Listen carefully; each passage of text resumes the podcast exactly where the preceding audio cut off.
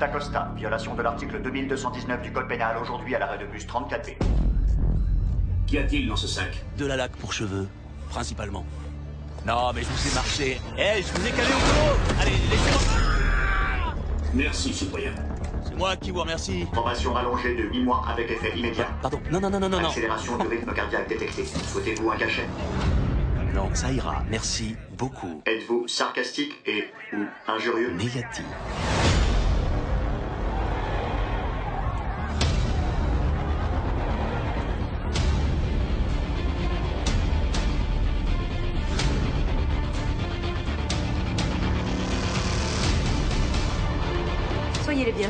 Bonjour madame.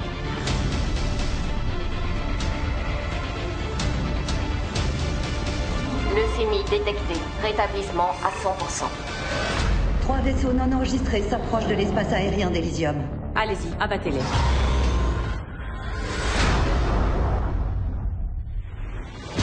Je vois que rien n'a changé. C'est même pas ma faute. Toujours dans le vol de voiture. Ah non, pas du tout, j'ai arrêté ce genre de conneries. Maintenant, je travaille. T'étais une légende avant, et là, tout est vu Poste 34, verrouillage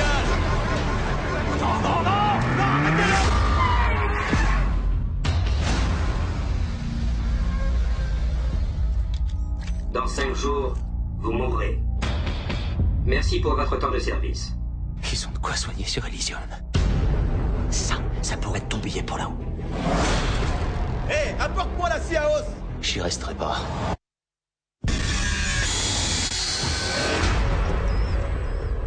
Qu'est-ce que vous m'avez fait? On t'a donné une voix avec issue. Celui qui a ça en lui a le pouvoir d'outrepasser tout leur système. Max, elle est mourante. Il faut l'envoyer sur Elysium. On a le moyen de sauver tout le monde. Je peux y aller quand?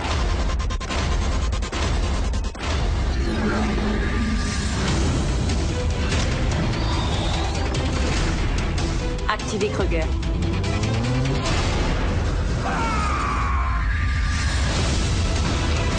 Dépêche-toi Ils te traqueront jusqu'aux confins de la Terre pour avoir fait ça.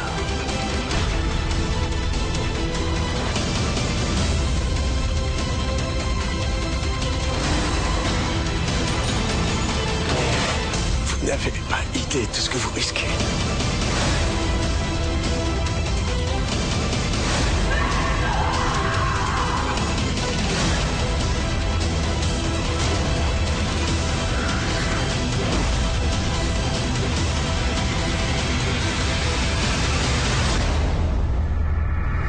Salut à tous et bienvenue dans ce 32e épisode de 24 FPS, le podcast cinéma avec ou sans spoiler.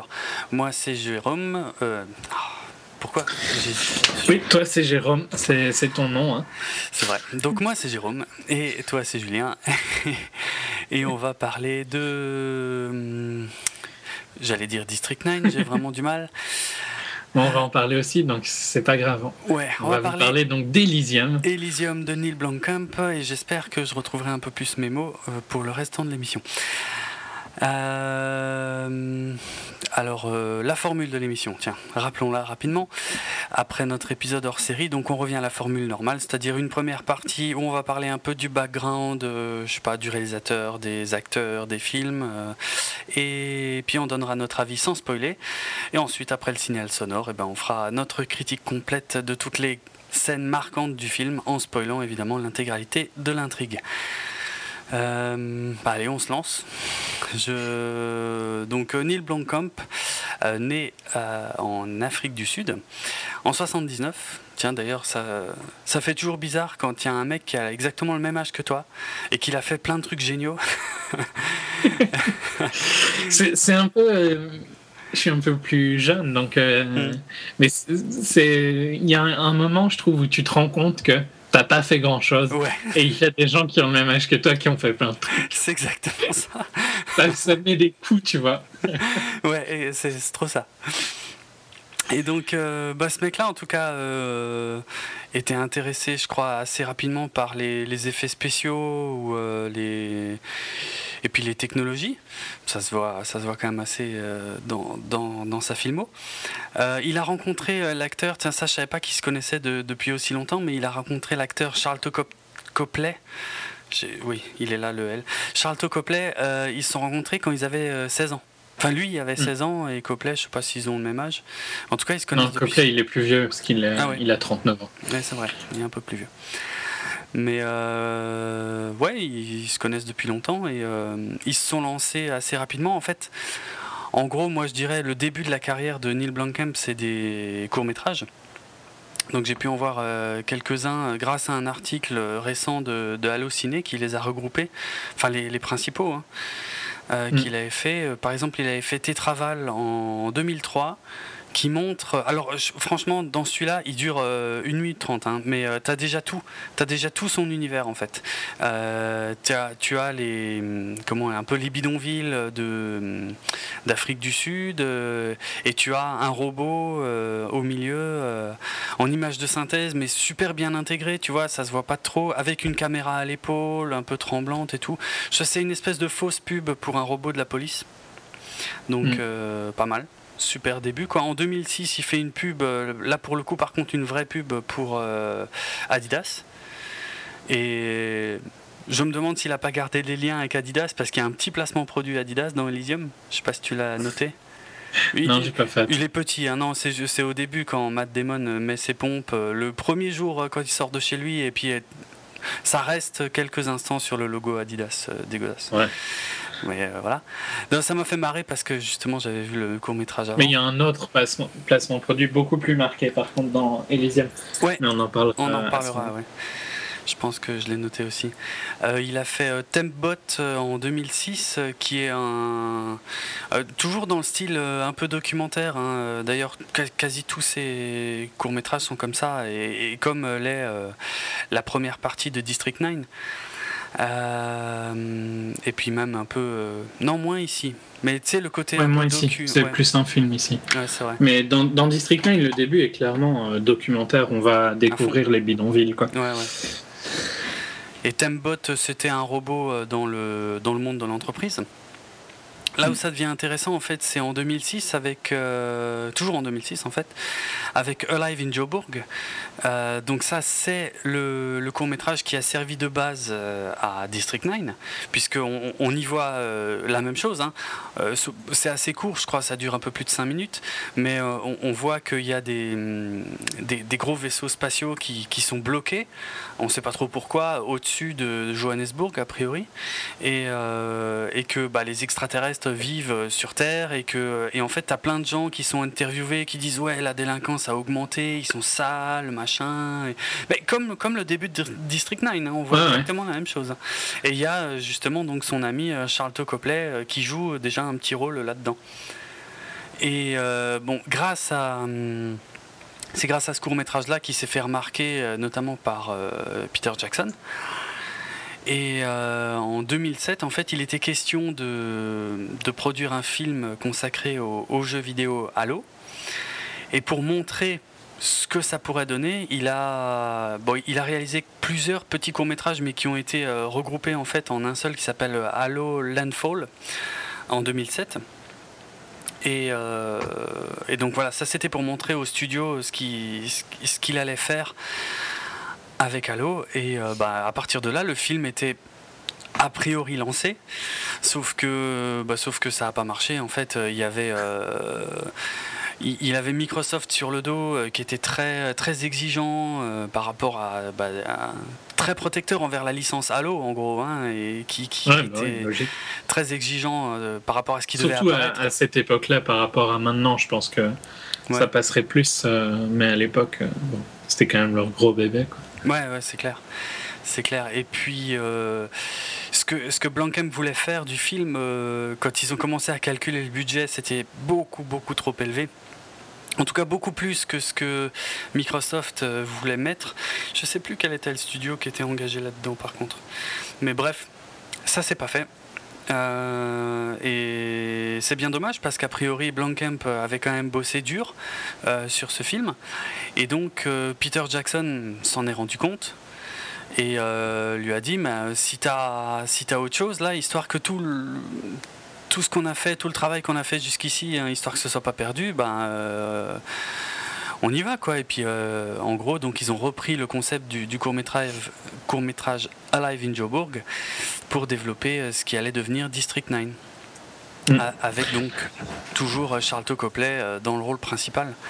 Et donc District 9 qui est sorti en 2009 pour un petit budget de 30 millions. Parce que pour un film avec autant d'effets spéciaux, c'est vraiment un petit budget. Bah, mm. C'était super impressionnant. Ouais, non, mais c'était une des surprises des surprises de cet été-là. Hein. C'était clairement le film de l'été, personne ne l'attendait. Et pour un premier film, un premier long, quoi, quel euh, chef-d'œuvre, quoi. Un des meilleurs films de science-fiction des dernières années, de, très loin. Ah, c'est clair, bah, ça faisait longtemps qu'on n'avait pas vu de la SF euh, qui soulevait un peu des problèmes euh, sociaux, humains. C'était devenu, ça fait longtemps quand même qu'on bouffe quand même essentiellement de la SF divertissement.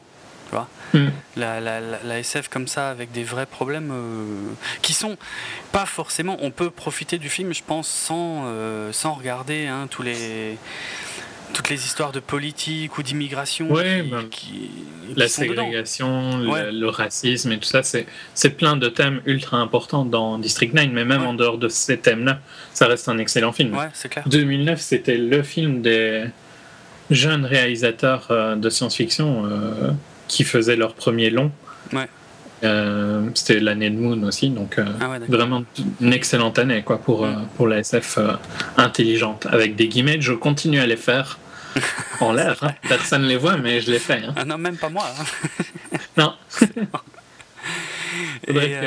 je mettrai FaceTime un jour, comme ça, tu vois.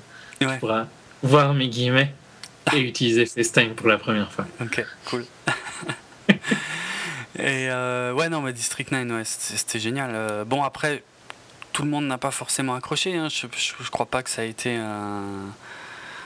Euh, comment dire, un succès absolu chez, chez tout le monde. Ça a été un, succès très critique par contre. Hein. Il a des super bonnes notes sur Rotten.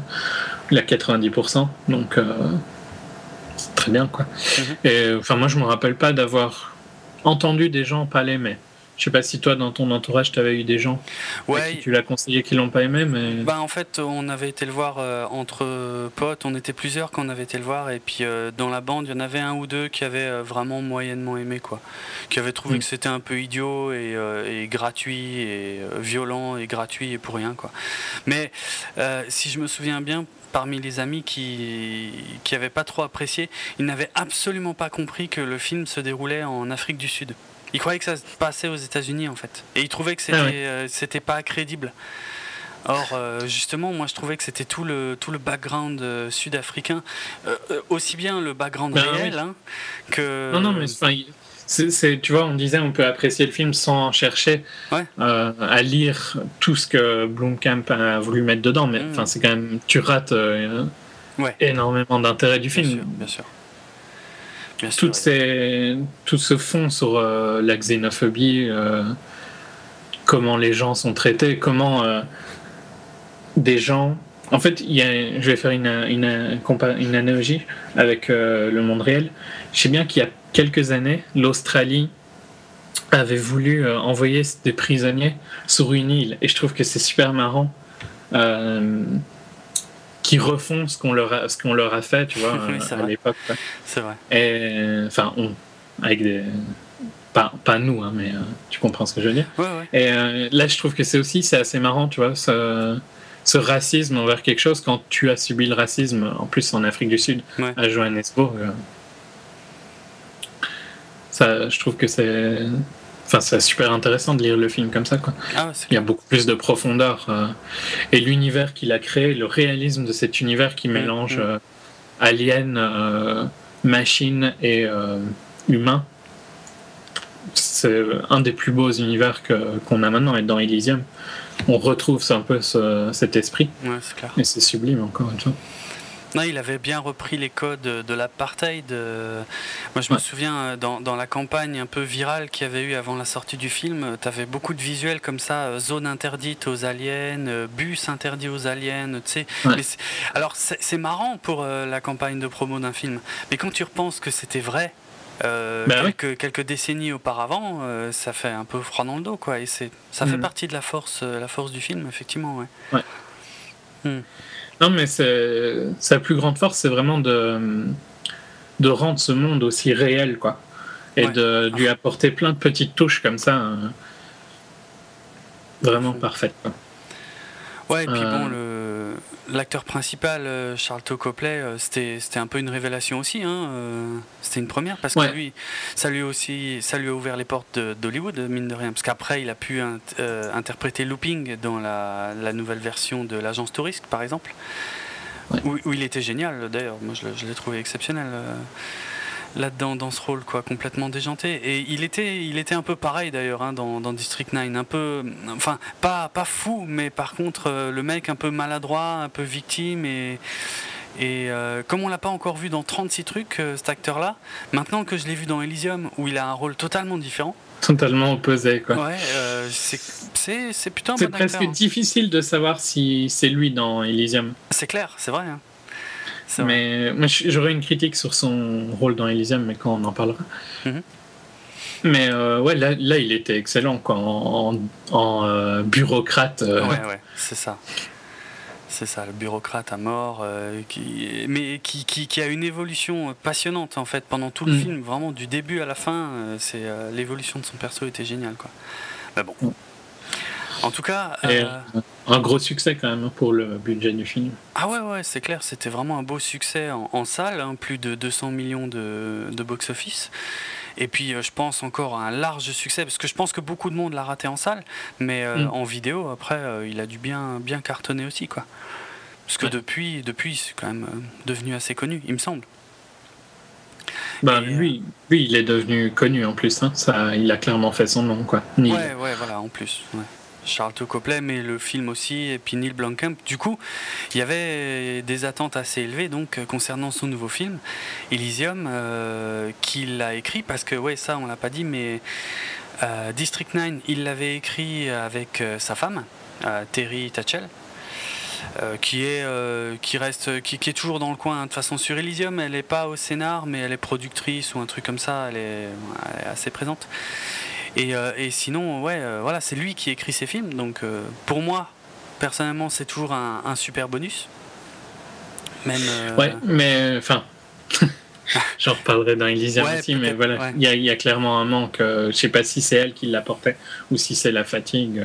Ah. Mais l'écriture de District 9 était excellente.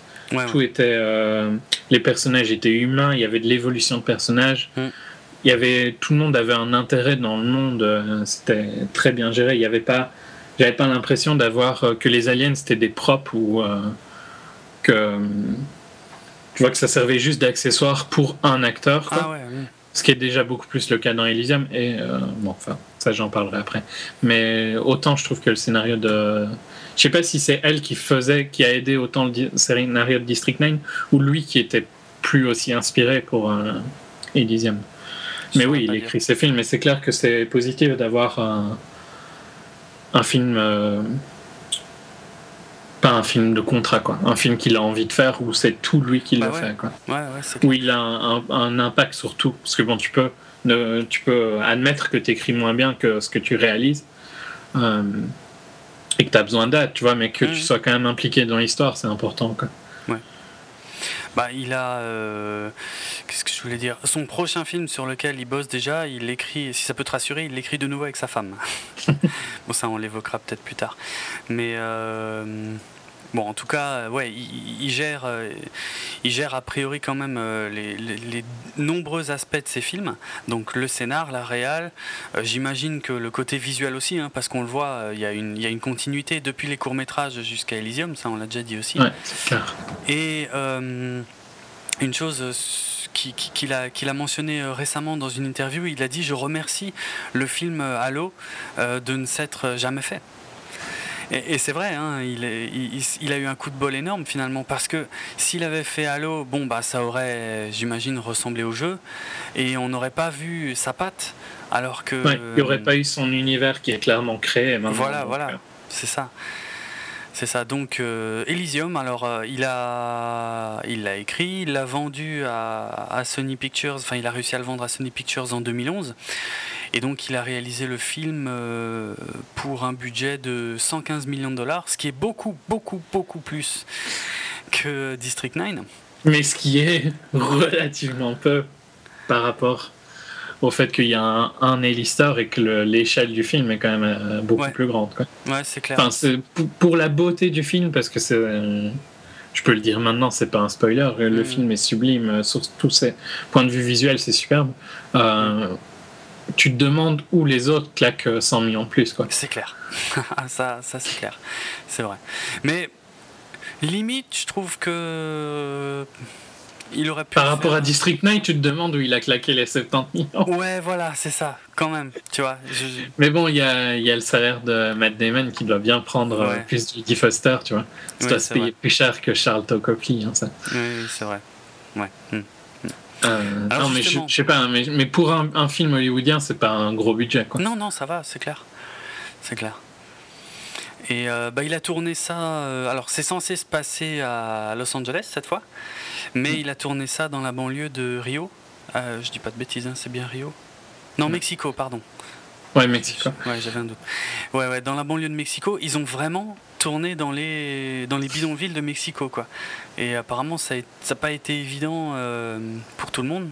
Notamment euh, Matt Damon, justement, j'ai vu dans une interview récente qui disait que la, la poussière euh, de, de là où ils ont tourné, la poussière est a priori composée à 75% de matière fécale.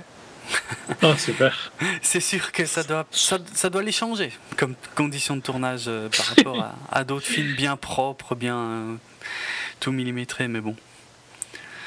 Je dis pas, je, euh, je dis pas que c'est une bonne chose, mais en tout cas, c'est bien en tout cas qu'ils les emmènent dans des milieux. euh, tu vois, ils jouent pas. hein. Ouais, ils Ouais. les sortent et ils jouent pas sur fond vert. Et Ouais, ça non. sent, c'est quand même tout de suite vachement plus Par contre, je crédible. trouve que euh, t'as un côté où tu sens bien que t'es pas à LA, mais je pense que c'est peut-être la volonté aussi de ce qu'ils voulaient faire, quoi. Ouais. Pour euh, les, le- les scènes de ville, quoi, tu vois. Ouais, ouais. Euh, Je trouvais aussi je- que ça ressemblait pas à LA, hein, mais euh, après c'est en District 2000. 9, il l'avait filmé à, à Johannesburg. Je crois, ouais. C'était pas non plus dans les zones les plus sûres. Hein. Je sais Ah pas non, si tu c'est- te ah non, c'est de l'histoire où. euh, Enfin, c'est pas une histoire, mais euh, Cumberbatch, il avait été kidnappé il a failli mourir euh, Ah en Afrique du Sud. Euh, Il s'est fait kidnapper euh, bah, par des gens pour une rançon. Quoi. Mhm. Ah, j'ai aucun Comment s'en est sorti euh, C'est une. C'était. Euh, il y a un an, quelque chose comme ça. Donc ça, ça n'est pas non plus la, les zones les plus gentilles où il tourne ses films. Non, c'est clair. C'est clair. Mais au Mexique, ouais, euh, on en avait parlé euh, il y a pas longtemps à propos de Guillermo del Toro. hein, il y a... Les enlèvements sont aussi euh, monnaie courante là-bas, donc je pense qu'ils étaient quand même méga encadrés. hein. Ouais, non, c'est clair. Il devait y avoir une. euh, Bah, si tu veux savoir où sont passés, à mon avis, 15 millions, c'est dans la sécurité. Ouais, il y a moyen. C'est vrai. Vu qu'il y a- je crois qu'il y a quasi 100 morts par jour, quand même, euh, au Mexique. Donc, euh, bon. Ouais. Et je crois qu'il y en a plus que ça euh, à Mexico City. D'accord. Je sais pas où il a, il a filmé. Ouais, mais je crois que justement, il filme à Mexico City. donc, Ah oui, oui, oui. oui. C'est pas la zone où je serais ultra rassuré d'être une méga star, quoi, tu vois. non, c'est vrai. C'est vrai. Euh, donc, euh, qu'est-ce qu'on a dit Le budget? Euh, Ouais, bah, le, le casting on- qu'on a déjà un peu évoqué, Matt Damon. On va pas refaire toute sa filmée, mais euh, c'est vrai qu'il est devenu euh, une star de l'action assez tardivement hein, Ouais. par rapport à l'ensemble de, de ce qu'il a pu faire, parce qu'il a fait quand même des choses très différentes. Et, euh, mais bon, on pense surtout évidemment à la trilogie Jason Bourne, quoi. À laquelle j'ai Bah beaucoup oui, pensé, hein, euh, d'ailleurs. Euh, parce que la, la réal caméra à l'épaule, euh, là, dans Elysium, est quand même assez proche de, de Paul Greengrass et pas dans ses meilleurs côtés, on va dire. Malheureusement. Mais bon. Non, mais c'est vrai qu'il a un peu deux carrières. Il a la carrière euh, post-Good Will Hunting, euh, où c'est plus des, des films indés et tout ça, même s'il y a Ouais. quand même eu euh, Ocean Eleven et tout ça. Et puis vraiment le, le film d'action après Bourne, quoi. Mm, mm. C'est clair. Mais bon, une grosse carrière, c'est un acteur que globalement toujours assez intéressant.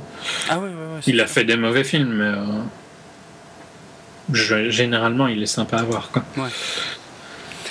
On a aussi euh, Jodie Foster, qu'on voit moins hein, ces dernières années. Moi, je la trouve euh, rare. Après, peut-être qu'elle fait pas le genre de film que je vois.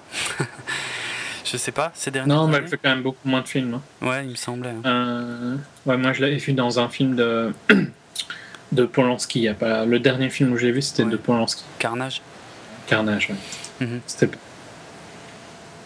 Mais bon, elle a, déjà fait quelques incursions dans, dans la SF, notamment avec euh, Contact. Bon, je sais pas si on peut vraiment dire que c'est de la SF. mais Ouais, en fait, non. Finalement, elle n'a pas tant fait de SF que ça. Maintenant que j'étais persuadé qu'elle en avait fait plus. Pas tant que ça. Ok, bon. Euh, Jodie Foster, en tout cas que que je kiffe.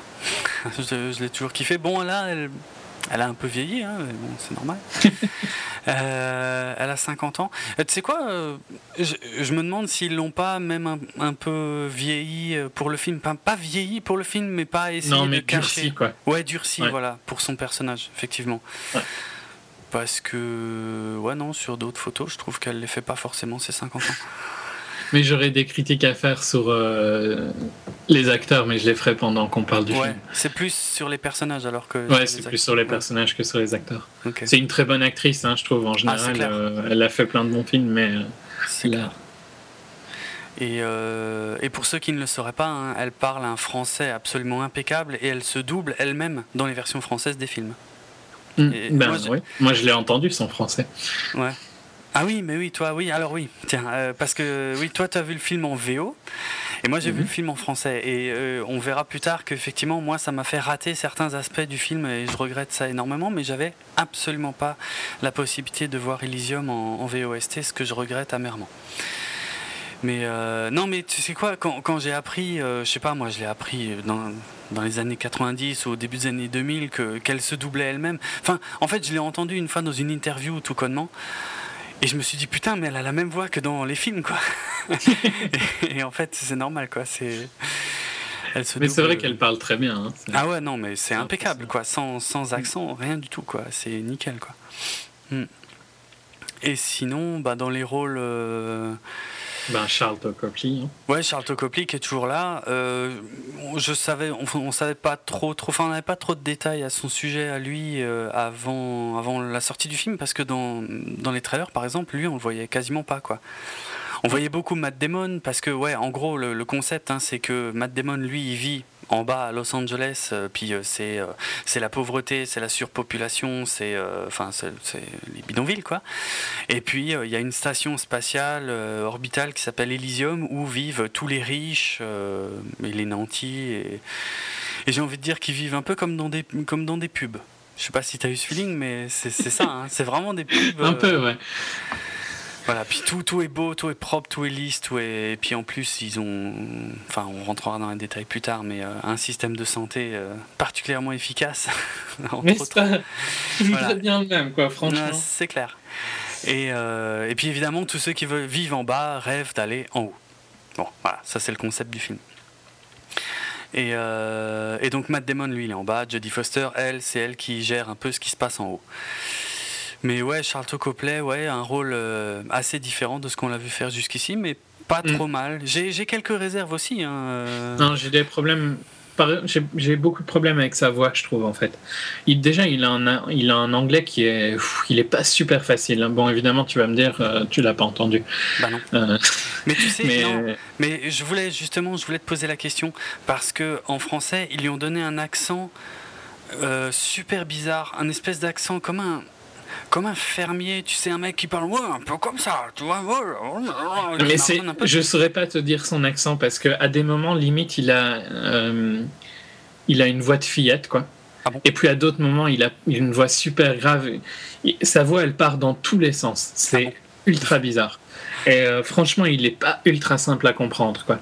Parce qu'en plus, il mâche ses mots à mort. Euh, ah je, sais pas si le traducteur a gardé ça, mais il y a vraiment des scènes où il prend une voix un peu aiguë et tu comprends pas euh, pourquoi, tu vois. Ah et c'est vraiment le personnage ultra macho et tout. Mmh. Et puis, à des moments, il a des voix quasi prépubères, quoi. Un peu. Ah ou bien très queer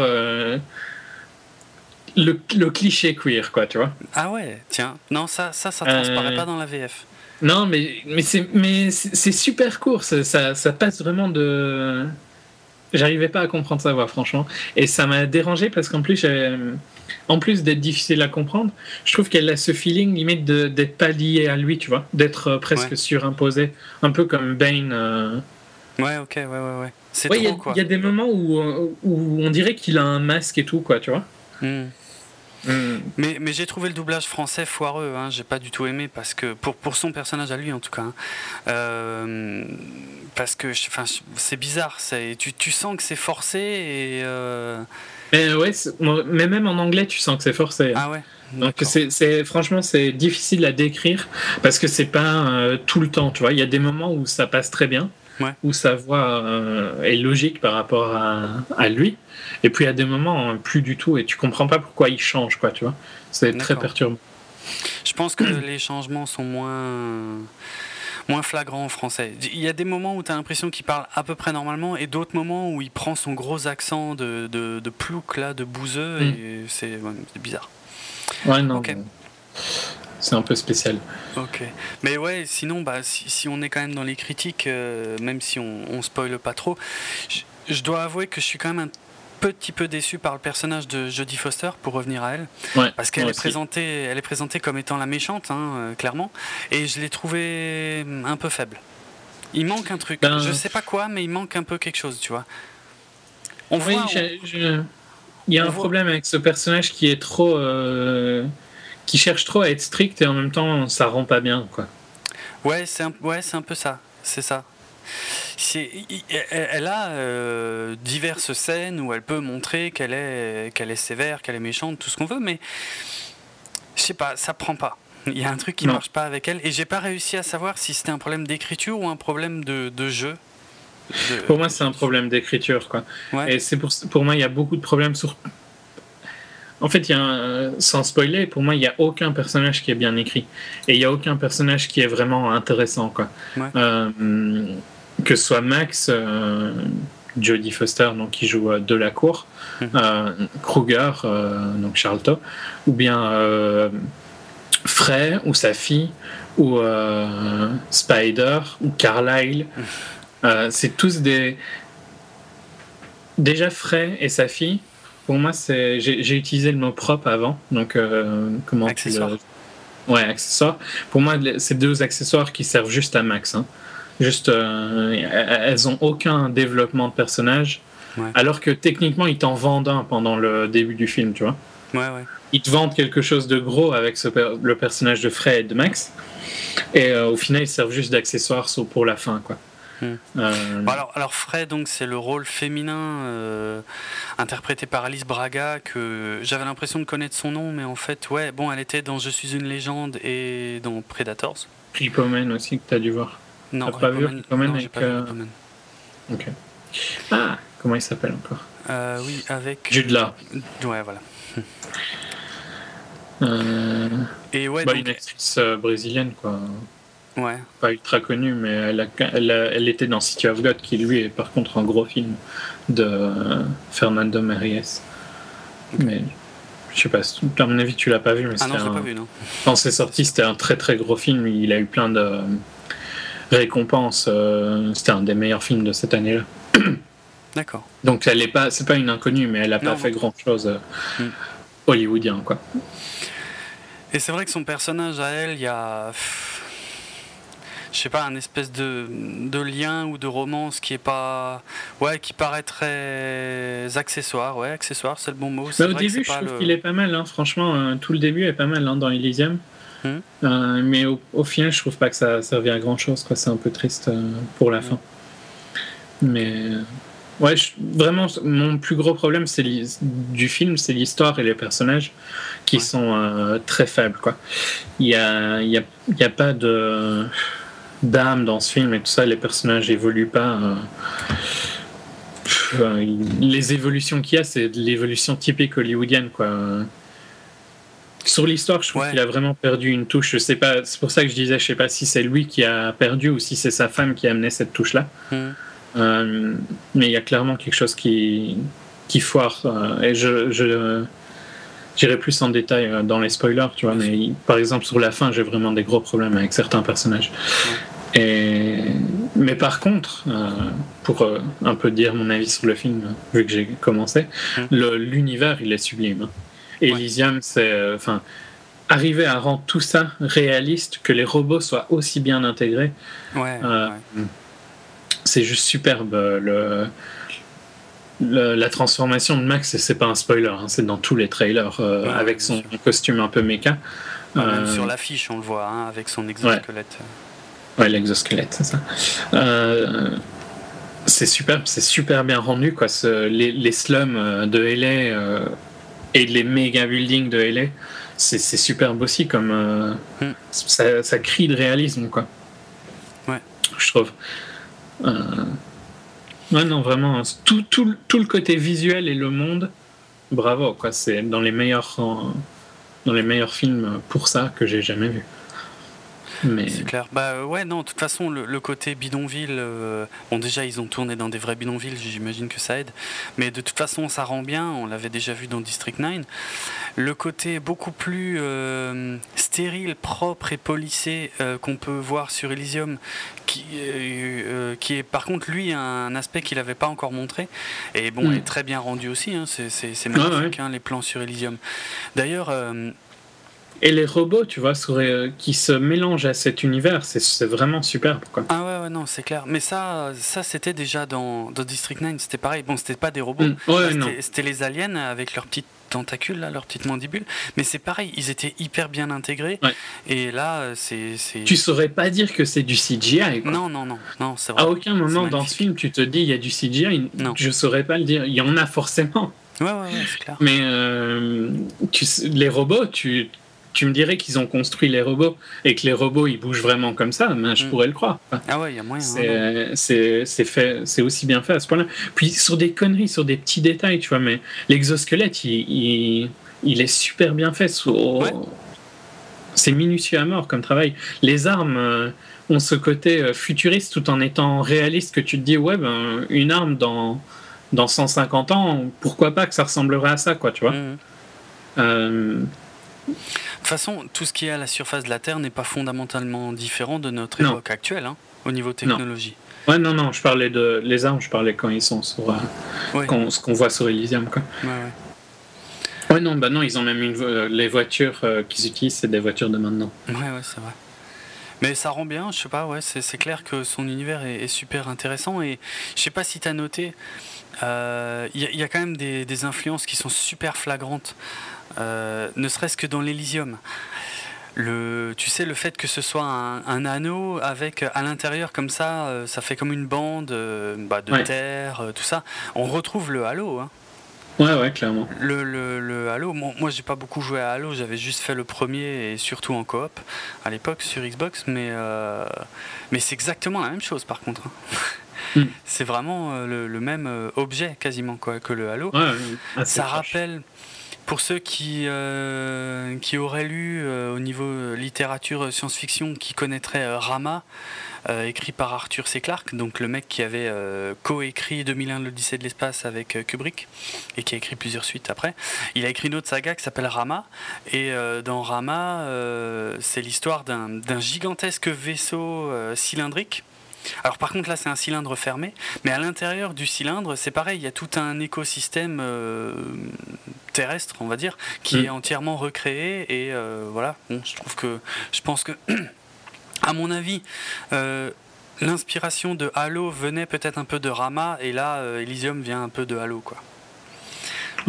Après, voilà, ce sont des théories. Hein. J'avais fait un article sur mon blog à ce sujet et ça m'avait rappelé autre chose aussi, tout le contexte là d'Elysium entre entre la station euh, donc dans l'espace et puis les bidonvilles en bas, ça rappelle pour ceux qui connaîtraient hein, les, mangas euh, Gun. C'est exactement la même chose. Hein. Et c'est vraiment le même univers. Ça ressemble à fond à Gun. C'est-à-dire qu'en mm. bas, c'est euh, ouais, c'est violent, c'est sale, c'est surpeuplé, c'est un peu cyberpunk sur les bords. Et euh, au-dessus, en fait, d'eux, il y a la cité de Zalem qui est réservée aux, ouais, pareil quoi, aux nantis, aux élus. Et tout le monde rêve évidemment d'aller à Zalem. Et euh, et puis bon, après, c'est l'histoire de, Gun, mais extrêmement complexe et très riche d'ailleurs. C'est un des meilleurs mangas que j'ai pu lire. D'ailleurs, j'ai toujours pas fini de lire la. Enfin, c'est toujours en cours, mais j'ai énormément de retard sur la suite qui s'appelle Gun The Last Order. Mais rien que le gun original, c'est euh, un univers excellent euh, que je conseille à tout le monde et dont ah mince comment il s'appelle maintenant? Dont le réalisateur James Cameron est un énorme fan et ça fait des années qu'il bosse sur une adaptation, qui voudrait adapter Gun euh, au cinéma, qui voudrait en faire un film. Euh, alors je sais pas, je sais pas ce qu'il a foutu après Titanic, je sais pas pourquoi il l'a jamais fait, mais bon, en tout cas, il, semblerait qu'il a toujours pas abandonné l'idée, hein, parce que euh, là récemment ils ont annoncé, je crois, trois suites à Avatar. Donc il y, aura Avatar 2, 3 et 4. Mais après ça, il dit qu'il euh, n'a toujours pas abandonné l'idée de, développer euh, un film euh, qui s'appellerait Battle Angel parce que Gun aux États-Unis avait été publié sous le nom Battle Angel Alita. Ouais, c'était ça, Alita. Mm. Bref. En tout cas, pour ceux qui aiment ce genre d'univers, Gun, à lire absolument. Donc ouais, pour revenir au film, bah sinon ouais, moi mon avis, j'ai vraiment bien aimé. Mais je sais d'avance, je, je, je, je, suis à peu près, je vois venir en fait euh, la plupart de tes critiques et je pense qu'elles sont fondées. Parce qu'il y a de vraies faiblesses. Euh, j'étais quand même très déçu par le scénario, effectivement. Je le trouve euh, bateau. Mais j'ai eu envie d'aimer tout, pendant tout le film. Hein, chaque fois, franchement, c'est pas le style de film où je suis allé en me disant euh, ça va être de la daube, comme ça m'arrive d'aller euh, genre Wolverine, je me doutais bien que ça allait être mauvais avant de le voir. Quoi. Euh, ici, j'essayais vraiment de retourner dans le film, donc j'essayais pas, tu vois. Enfin, c'est difficile, difficile de dire j'essayais de retourner dans le film, mais j'essayais pas de, de, garder en tête toutes les erreurs, tu vois. Oui, oui. Mais j'ai essayé de retourner, donc mon avis faisait vraiment un montagne russe, quoi, tu vois. Ça montait, puis ça redescendait à la scène suivante, puis ça remontait. Et c'est. Ça m'énerve parce que j'avais vraiment envie de. Et c'est pas un mauvais film en soi, tu vois. Euh, c'est juste que, bon, par rapport à District 9, c'est super décevant pour moi. Euh, là où euh, tous les côtés du monde, oui, c'était moins impressionnant, forcément, il y a 5 fois moins de budget. tous les côtés univers étaient aussi bien gérés dans District 9, juste à une échelle plus petite. Mais à côté de ça, il y avait une vraie histoire intéressante. Et euh, les personnages étaient intéressants, il y avait de l'évolution du personnage. Il y, avait moins de personnages, hein, par contre, mais les personnages euh, qui étaient là étaient beaucoup plus intéressants. Euh, ici, je trouve qu'en fait. Vas-y. Ouais, juste, le, je trouvais aussi que le contexte. Là, le contexte a énormément d'importance, mais finalement, finalement, pas tant que ça en fait. Alors que les, thématiques du contexte de District 9 étaient plus importantes euh, hmm. de bout en bout, je trouvais. Oui, et puis ici, en fait, il y a un gros problème de. Elysium, il pourrait pas faire grand chose au final, tu vois. Et je trouve que si tu, à partir du moment, et ça c'est un gros problème de, j'ai eu plus de temps de réflexion après le film, hein. donc à mon avis j'ai plus réfléchi à, tu vois, tous ces petits trucs là que toi. Ouais, parce que moi je viens de, de, le voir. 2-3 heures, ouais. euh, pour moi, il y a un problème sur le fait que, au final, ouais, les gros méchants, ils sont riches, tu vois, ils laissent les pauvres en bas. Mais il y avait un côté plus, euh,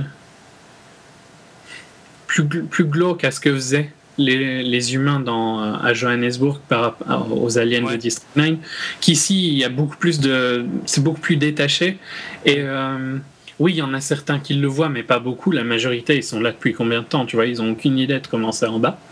Et en plus, euh, je trouve que les ressources d'Elysium n'ont pas l'air bien grandes quoi, par rapport à la taille de la Terre. Ouais, c'est clair. Ouais, ouais, ouais, ça pose problème, tu vois. Pour, euh, Fondamentalement, ça pose un gros problème parce que euh, ça pose le problème qu'ils ne pourraient pas faire grand-chose. Et donc, tu te sens pas. Enfin, oui, c'est des connards qui vivent super bien, voilà.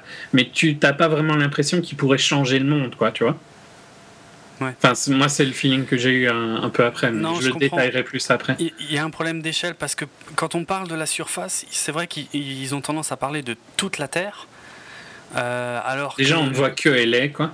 Ouais, on voit que Los Angeles. Et puis, euh, et l'Elysium, euh, ça paraît, ça paraît pas si gros que ça pour l'ensemble de la Terre. On dirait qu'il y a genre 100 maisons, quoi. Ouais, je sais pas. C'est ouais, c'est clair. Alors, ça paraît, ça paraît disproportionné. Ouais. Hmm. Mais il n'y a, y a, pas, euh, je sais pas, il y a peut-être euh, un million de personnes qui vivent quoi, sur Elysium. Ouais, si, euh, si tout ça. Il y a une, ouais, je trouve que ça aurait été plus peut-être plus réaliste si Elysium c'était un complexe d'Halo, tu vois. Ouais. Ouais, c'est vrai. C'est vrai. Mais le background, de, toute façon, me paraît moins, moins travaillé hein, que dans District 9. Euh, on, part, euh, on part sur des concepts euh, simples et puis on les remet pas trop en question, quoi. C'est, hmm. tout. Et c'est peut-être pour ça que, effectivement, que c'est moins, moins intéressant au final que District 9. Ben, c'est, on voit que ça a été hollywoodisé, quoi. Ça a perdu un peu de son âme. Possible, ouais c'est plus le film, tu vois, de, de Neil, quoi, pour moi. Même ça reste son film sur l'univers, mais. Je pense pas qu'on lui ait trop mis la pression, hein, pourtant, pour qu'il pour qu'il polisse son truc, parce qu'il y a quand même quelques trucs. Après, pas dans les thématiques, mais visuellement, euh, il y a des trucs bien, bien chauds, bien gore même. Hein. Je hmm. pense que ouais, non, mais. Ouais, mais enfin, j'ai une critique par exemple que je pense que. Enfin, j'espère que c'est pas lui qui a choisi ça, mais euh, je la dirai à la fin parce que ça parle de la fin. Mais ouais, il y a quelques trucs un peu gore. Hein. Ah ouais, limite, limite j'ai tourné les yeux quoi. Il y a euh, moyen, hein, euh, franchement. moi, derrière moi, il y avait une, une maman déjà d'un certain âge, je pense, mais qui a accompagner son gamin qui devait avoir dans les 12 ans. Et j'ai halluciné pour les deux, tu vois. Je pensais aux deux. Je me disais, la maman, elle est trop vieille pour ça. Et le gamin, il est trop jeune. il y a un souci, quoi. Non, non, il y a quelques plans qui, qui sont, sont hard. Ils sont hardcore. Mais ouais, non, je sais pas. Pour, vraiment, pour moi, le problème, c'est l'histoire. Mais malgré ça, euh, je le conseillerais quand même pour voir cet univers qui est, qui est unique, quoi. Il n'y a pas quelqu'un qui a cet univers-là, euh, à part lui. Donc juste pour l'univers, je le conseille. Après, faut si tu le prends comme un summer blockbuster, euh, niveau histoire, il est pas pire que la majorité des summer blockbusters. Ah non, ah non ça c'est clair, Mais si tu le prends comparé, en fait, son plus gros problème, c'est qu'il va être en permanence comparé à District 9. Je le fais et, tout le monde le fera. Et euh, l'histoire euh, tient pas, tient pas la part. Moi, je me suis bien laissé porter par l'histoire. C'est euh, disons, pendant le film, ça allait, tu vois, parce que ça bouge mm. quand même assez régulièrement. Mais c'est après, effectivement, dès que c'était fini, je, me rendais bien compte que c'était quand même super bateau. Mais euh, moi, dans l'ensemble, j'ai passé un assez bon moment. J'étais surpris quand même par deux, trois trucs. Pas par l'histoire, effectivement. Ça, ça reste, euh, je pense, le, le principal défaut. Enfin, c'est pas mauvais, c'est juste trop simple par rapport à ce qu'on était en droit d'attendre. Je pense que c'est ouais, c'est fort simple et à la limite, ça serait peut-être compensé si les acteurs étaient meilleurs, mais je, je, blâme pas les acteurs parce qu'ils sont bons. Hmm. Euh, dans d'autres films, je pense qu'ils ont été mal écrits aussi, quoi, tu vois. Oui, oui. Ils jouent, ça fait un peu partie de l'histoire, mais si, si l'histoire était simple, mais que les acteurs euh, étaient plus intéressants, euh... parce qu'au final, je me suis jamais vraiment attaché à Max. Hein. Euh, je détaillerai plus, mais Ouais. Je trouve qu'en plus, le début te vend plus. Euh, le début, j'ai vraiment bien accroché, tu vois. Je trouve que ça, ça, te mettait vraiment. ah bah, le début, tu découvres, tu découvres en plus énormément de choses sur tout cet univers, donc euh, c'est passionnant. Mais ouais, il n'y a, a, rien qui se concrétise. Quoi. Mm. Bon, ça reste euh, un, un, très bon divertissement. Ouais, c'est clair. C'est clair. À voir à voir. Euh, encore une fois, moi j'aime bien souligner les efforts des, mecs qui, euh, qui, écrivent et réalisent leurs propres films. Et, euh, et puis c'est toujours plus sympa d'avoir des, des, produits originaux comme Elysium ou Pacific Rim plutôt que des, de l'exploitation de licences lamentables comme Wolverine ou des trucs comme ça. Quoi. Mais, non, ça je suis d'accord. Mais c'est pas, c'est pas la claque que j'avais pris avec District 9, c'est clair. quoi. Mm. On, est, on est entièrement d'accord. Mais euh, bah, je, trouve que tu peux pareil faire une analogie avec Duncan Jones. Hein. Euh, sur Scott, c'était sympa, tu vois, mais pareil, ça avait quand même perdu euh, l'impact de Moon. Hein. Ouais, c'est clair. C'est clair. J'avais bien aimé Source Code, mais c'est vrai que c'était moins. moins bah, mais l'histoire était plus sympa. Enfin, c'était différent plus faible que Moon, mais pour différentes raisons que Elysium est plus faible que District 9. Hein. Mais euh, ils ont tous les deux perdu un peu quand ils sont allés vers euh, plus vers Hollywood, quoi, entre guillemets. Ouais, ouais, c'est clair. Bon, mais sinon, il y a quand même un peu d'action dans Elysium. Bon, comme dit, toujours pas forcément ultra lisible, malheureusement. C'est mm. très euh, remuant, hein, c'est très euh, tremblant même comme réal. Donc un tremblant un peu plus que c'est, mais t'es un peu plus loin quand même, donc ça m'a moins gêné que dans la réelle de j'ai oublié son nom. Ah, Paul Greengrass Voilà. qui est trop près de l'action. Ici, je trouve que c'est tremblant, mais un peu plus loin, donc t'arrives quand même à... C'est plus lisible. Ouais, ouais. Donc Paul et je fais des gestes et tout, hein, mais ça, On fera un podcast vidéo hein, s'il faut. Oui, il faut, hein, je pense, parce que ouais. tu vois, je, ma, je, je bouge ma, ma, main, puis je rapproche et tout ça comme ça. Ah ouais, d'accord. très visuel. Donc Paul Greengrass qui était le réalisateur de la trilogie Bourne, en, ou au moins des deux premiers ou un truc comme ça. Ou des trois premiers, Pas mais de- pas du, pas du dernier en tout cas. Oui, il me semble que c'est les deux premiers, moi, mais je suis plus Ou les sûr. deux premiers, ouais, j'ai un trou de mémoire aussi. Et c'est lui qui avait un peu amené ce- ce- cette réalisation, euh, ce style de, ré, de réal très tremblant dans, dans le cinéma d'action. Euh, ce qui n'était pas la meilleure chose qui est arrivée au cinéma d'action, mais bon. Parfois, euh, ça se tient. Et puis là, bon, vu que le reste du film est comme ça aussi, là, là c'est quand même, ouais, c'est toujours caméra à l'épaule, c'est toujours euh, tout le temps comme ça. Non, en fait, ça il a fait deux et trois et pas le premier. Ah oui, voilà, non, C'était ça. Ouais. le premier. Euh, Oui, oui. Ok. En, ce qui est, en fait, ce qui est dérangeant de, de ce si- style de cinéma, c'est que j'ai l'impression que les gens euh, ont pris ça de Bourne, qui était probablement l'élément le plus frustrant de Bourne, Ouais, c'est clair. et on l'ont pris comme si c'était une des qualités de Bourne. J'ai jamais Ouais. compris la logique. Quoi. Non Parce que euh, Identity, franchement, c'était. euh, non, Identity, il était bien, c'était euh, le premier. Euh, Supremacy, le deuxième, euh, c'était très très peu lisible. hein. Et Ah c'était clair. frustrant de le regarder, quoi. Ça m'avait Ah, énervé quand je l'avais vu. Parce qu'il y a des cas où, euh, je sais pas si tu avais vu le film de Greengrass, euh, United 93, Non, sur, je euh, l'ai pas vu. Vol 93 en VF. sur le vol qui c'est un des vols du 11 septembre, mais celui qui a été pris par les passagers. Et euh, donc, ils se- où ils se sont crachés, euh, je sais plus dans un champ. Là, tu vois le, le caméra à l'épaule qui bouge beaucoup, ça se prête plus, Ouais, c'est clair, bien sûr. mais pas dans, pas dans un film hollywoodien. Quoi. Ok, bah écoute, euh, je sais pas, je pense qu'on a fait le tour pour la partie sans spoiler. Je te Mm. propose de passer à la suite. Donc voici le signal sonore. Et donc on attaque le film euh, alors euh, bah, avec des explications déjà sur le background hein, euh, donc le fait que bah, ouais, les riches se sont barrés sur Elysium que les autres sont restés qu'il y a la, la surpopulation la, pauvreté tout ça ça rappelle la surpopulation tu vois c'est pas un truc qu'on voit souvent forcément mais moi ça m'a rappelé Soleil Vert parce que c'est une des composantes aussi de, Soleil Vert euh, où tu as vraiment des gens partout, partout, partout. En plus, dans Soleil Vert, euh, niveau budget, enfin niveau visuel, tu vois, il n'y avait pas du tout le même. euh, comment dire La même échelle. Tu vois, ils pouvaient pas montrer. Ouais, non, c'est aussi sûr. Mais, euh, mais ce que j'aime bien dans Soleil Vert, c'est que tu as vraiment effectivement des gens partout, partout, partout, quoi. De, de, pas, assis par terre, dehors, même dans les immeubles, ils sont dans Oui, les non, cages d'escalier, il y en a partout, quoi.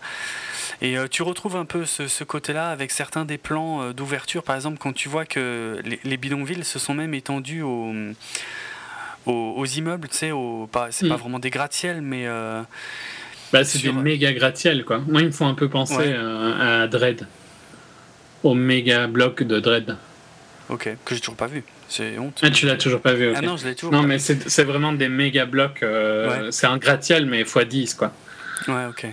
Mais avec là, en plus, un côté bidonville Ouais, là, qui est venu se greffer est- dessus, quoi. ce C'est pas mal. qui est ouais ouais qui est bien sympa et puis euh, bah, on rentre tout de suite euh, dans le background euh, des, des, des personnages principaux mais enfin surtout de Max donc Matt Damon et de de Frey euh, donc la sa copine d'enfance on va dire Mm. euh, où ils étaient on- n'a pas trop d'explications mais moi j'ai cru comprendre qu'ils étaient recueillis par des bonnes sœurs un truc comme ça parce Ouais, c'est ça. Et d'ailleurs, l'introduction, je trouvais un peu bizarre parce que je sais pas comment ça a été traduit, mais je crois qu'il présente Max à la fille ou il présente la fille à Max? En tout cas, il dit euh, Your Hermione, donc c'est sœur, hein, il me semble, Oui, oui, oui. en espagnol foireux. Euh, et je trouvais que c'était bizarre parce que directement, tu vois, tu te doutes bien que c'est le couple du film, quoi. ah oui Mais bon, tu vois, c'était, euh, c'est juste que j'ai pas compris pourquoi il, le- il le disait, si pour que de toute façon, très vite après, on, on- on montre clairement une romance, quoi. Ah, mais tu sais quoi, moi, le. Oui, parce que dans la VF du film, d'ailleurs, c'est très étrange, il y, a certains passages du film qui sont en espagnol. Mm. puisque bon, ce, qui est logique par rapport à Los Angeles, ça, ça, il n'y a pas de souci quoi. Il y, a une forte communauté espagnole et donc y a, là, on voit qu'il y a vraiment les deux langues, l'anglais et l'espagnol, qui sont parlés à, à Los Angeles en 2154. Mais euh, dans la version française du film, en fait, quand il parle espagnol, bizarrement, c'est vraiment en espagnol et sous-titré en français. Alors que euh, j'ai trouvé ça vraiment bizarre, quoi. Ils auraient pu, là, là, pour le coup, ils auraient vraiment pu avoir un truc euh, juste avec un accent espagnol, quoi. Ça, ça passait, c'était pareil, quoi. Mais juste pour revenir, comme j'ai entendu aussi quand il disait le mot sœur, pour moi, c'était quand il s'adressait à la bonne sœur, en fait, qu'il disait le mot sœur. Ah, ok. Bah, moi, je ne l'ai pas compris comme ça. J'ai, Je l'ai compris comme euh, euh, Quand il meet your new tu vois. Euh. Ah ouais, voici ta nouvelle sœur. Ouais. Nouvelle... ouais, ok. Je sais plus. Honnêtement, là, j'ai un doute. Je, ne sais plus trop. Enfin, c'est pas super important. Tout ça, c'est des détails. j'ai juste trouvé le, choix de mots un peu bizarre, vu que tout de suite après, quasiment dans la scène suivante, ils sont déjà en train de faire des petits cœurs. ouais. Bah lui lit, euh, c'est ouais, lui il sait pas lire et puis elle lui lit des trucs. Enfin, de toute façon, ça s'attarde pas énormément là-dessus. Hein. C'est mignon. Non, mais ça, ça, permet de voir un peu le monde, de voir euh, Elysium toujours flotter au-dessus. On peut comprendre euh, comment, tu vois, il veut aller là, quoi. Ouais, bien sûr, bien sûr, c'est clair. Et depuis, voilà, depuis tout gamin. Et et puis le fait que, qu'est-ce que je voulais dire? Je ne sais plus. Il lui promet aussi qu'ils iront là un jour. Ouais, notamment, ouais. C'est un montage assez, euh, assez très découpé, hein, en fait. Mm. Euh, c'est pas des scènes euh, entières qu'on voit à ce moment-là. Puisqu'on on arrive très vite, de toute façon, au personnage adulte. Mais là, par contre, j'aurais une petite critique sur le visuel et c'est une des rares que je ferais. Mais c'est autant, tu vois, le, le côté surpopulation était très visible dans les shots aériens qu'on voyait au début du film, autant je trouve qu'on le retrouve beaucoup moins quand ils sont dans les slums. Ça dépend, je sais pas. Il y a toujours des gens, mais il n'y a pas, il y a pas, y avoir. Tu vois, tu, disais Soylent Green, Soylent Green, tu avais vraiment ce côté surpopulation. Ah oui, ça se voyait à fond. Il y avait des gens, pour se déplacer, ils sont obligés d'enjamber des gens partout dans, dans Soleil Vert. C'est vrai qu'il n'y a pas ça là. C'est ce qui est même bizarre vu qu'ils les mangent. Tu te demandes pourquoi il y en a autant, quoi. Il suffit de faire marcher l'usine plus fort. ça t'a jamais perturbé dans le film? Bah, ça veut dire qu'il y a vraiment, vraiment, vraiment beaucoup de monde. Hmm. Ils auront de quoi manger pendant vraiment, vraiment longtemps. c'est clair. Et là, j'ai spoilé Silent Green pour les euh, quelques personnes qui l'auraient pas vu. Méchamment. Mais. Mais euh, non, ouais, en fait, dans Elysium, ça se voit bien dans les plans aériens parce que euh, quand même, les bidonvilles ont, ont, une étendue, mais c'est à perte de vue, quoi. Et je, je l'ai plus ressenti comme ça. Mais au mètre mais ça reste étendu, quoi. Tu vois, c'est pas. T'as pas lu euh, Ready Player One, le roman de. Enfin, tu vois, tu vois ce que c'est? Ouais, ouais. Hmm. Euh, il décrit euh, au début les, les bidonvilles et il y a des artworks sur le net donc on peut les voir. Et la description c'est c'est des caravanes mis l'une au-dessus de l'autre, tu vois, ah pour faire des tours de ouais, des tours comme ça, quoi. Euh, mhm. Au final, je trouve qu'on est très dans les slums de notre époque. C'est logique vu qu'il a filmé dans des slums, mais à mon avis, il les a pas changés. Mais j'ai pas retrouvé ce côté vraiment euh, surpopulation où au mètre carré, tu vois vraiment beaucoup de mhm. monde et, que tu prends de la hauteur que tu voyais dans les shots aériens dans LA, quoi. Mais c'est jamais bien expliqué où ils sont par rapport à, ces tours, ces méga tours qu'on voit au non, début. c'est clair. Parce qu'on les revoit plus, je crois, après. Non.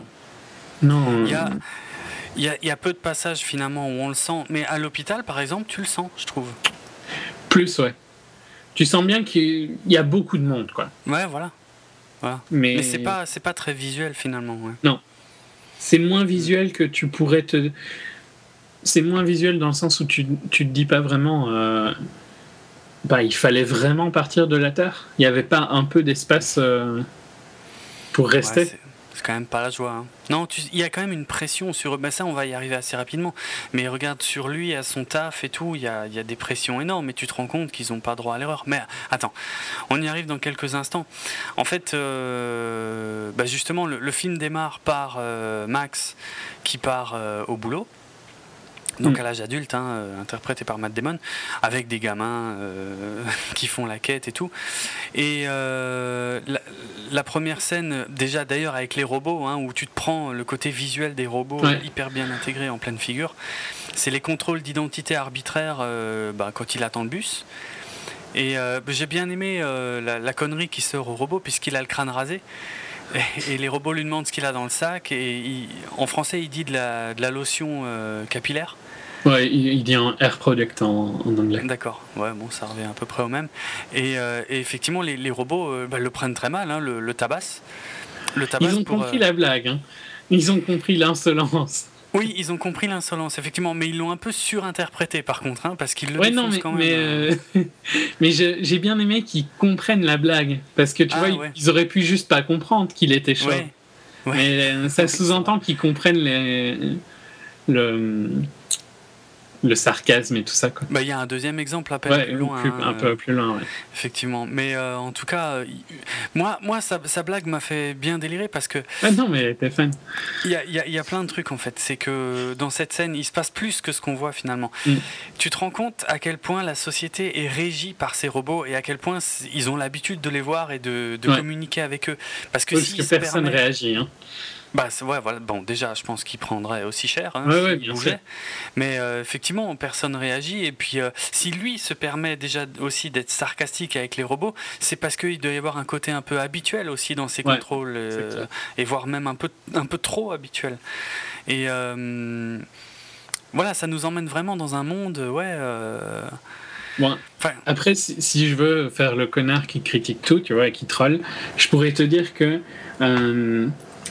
pour un mec qui est censé vouloir se remettre sur le droit chemin, et c'est sous-entendu vu que je crois qu'il y a des, un peu des racailles qui lui parlent quand il descend chez lui. Ouais, qui se foutent un peu de lui parce qu'il va travailler, ouais. Mm. Voilà.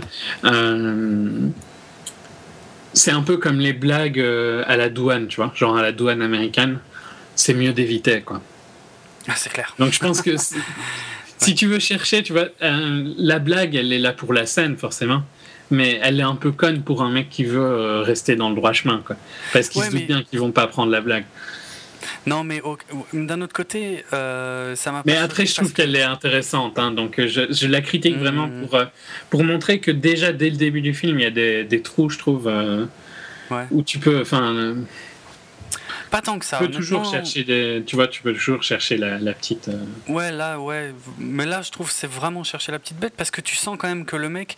On, avait vu, je crois même quand il était gamin, qu'il faisait déjà des petites bêtises, des vols, des machins. Donc tu tu comprends quand même assez rapidement qu'il a un background ce personnage que mm. qu'est-ce que c'est pas un saint tu vois que c'est pas un mec euh, bah non c'est clair vu que c'est sous-entendu dès, le début un peu. Ouais ouais. Donc c'est pour ça que, que, son côté un peu désinvolte avec le robot euh, est pas choquant en fait et pas illogique en fait non, il est pas choquant, mais il est un peu con dans le sens où il risque son boulot à cause de ça, tu vois. Il, sait, ouais, il doit, normalement, il sait à quoi il s'expose.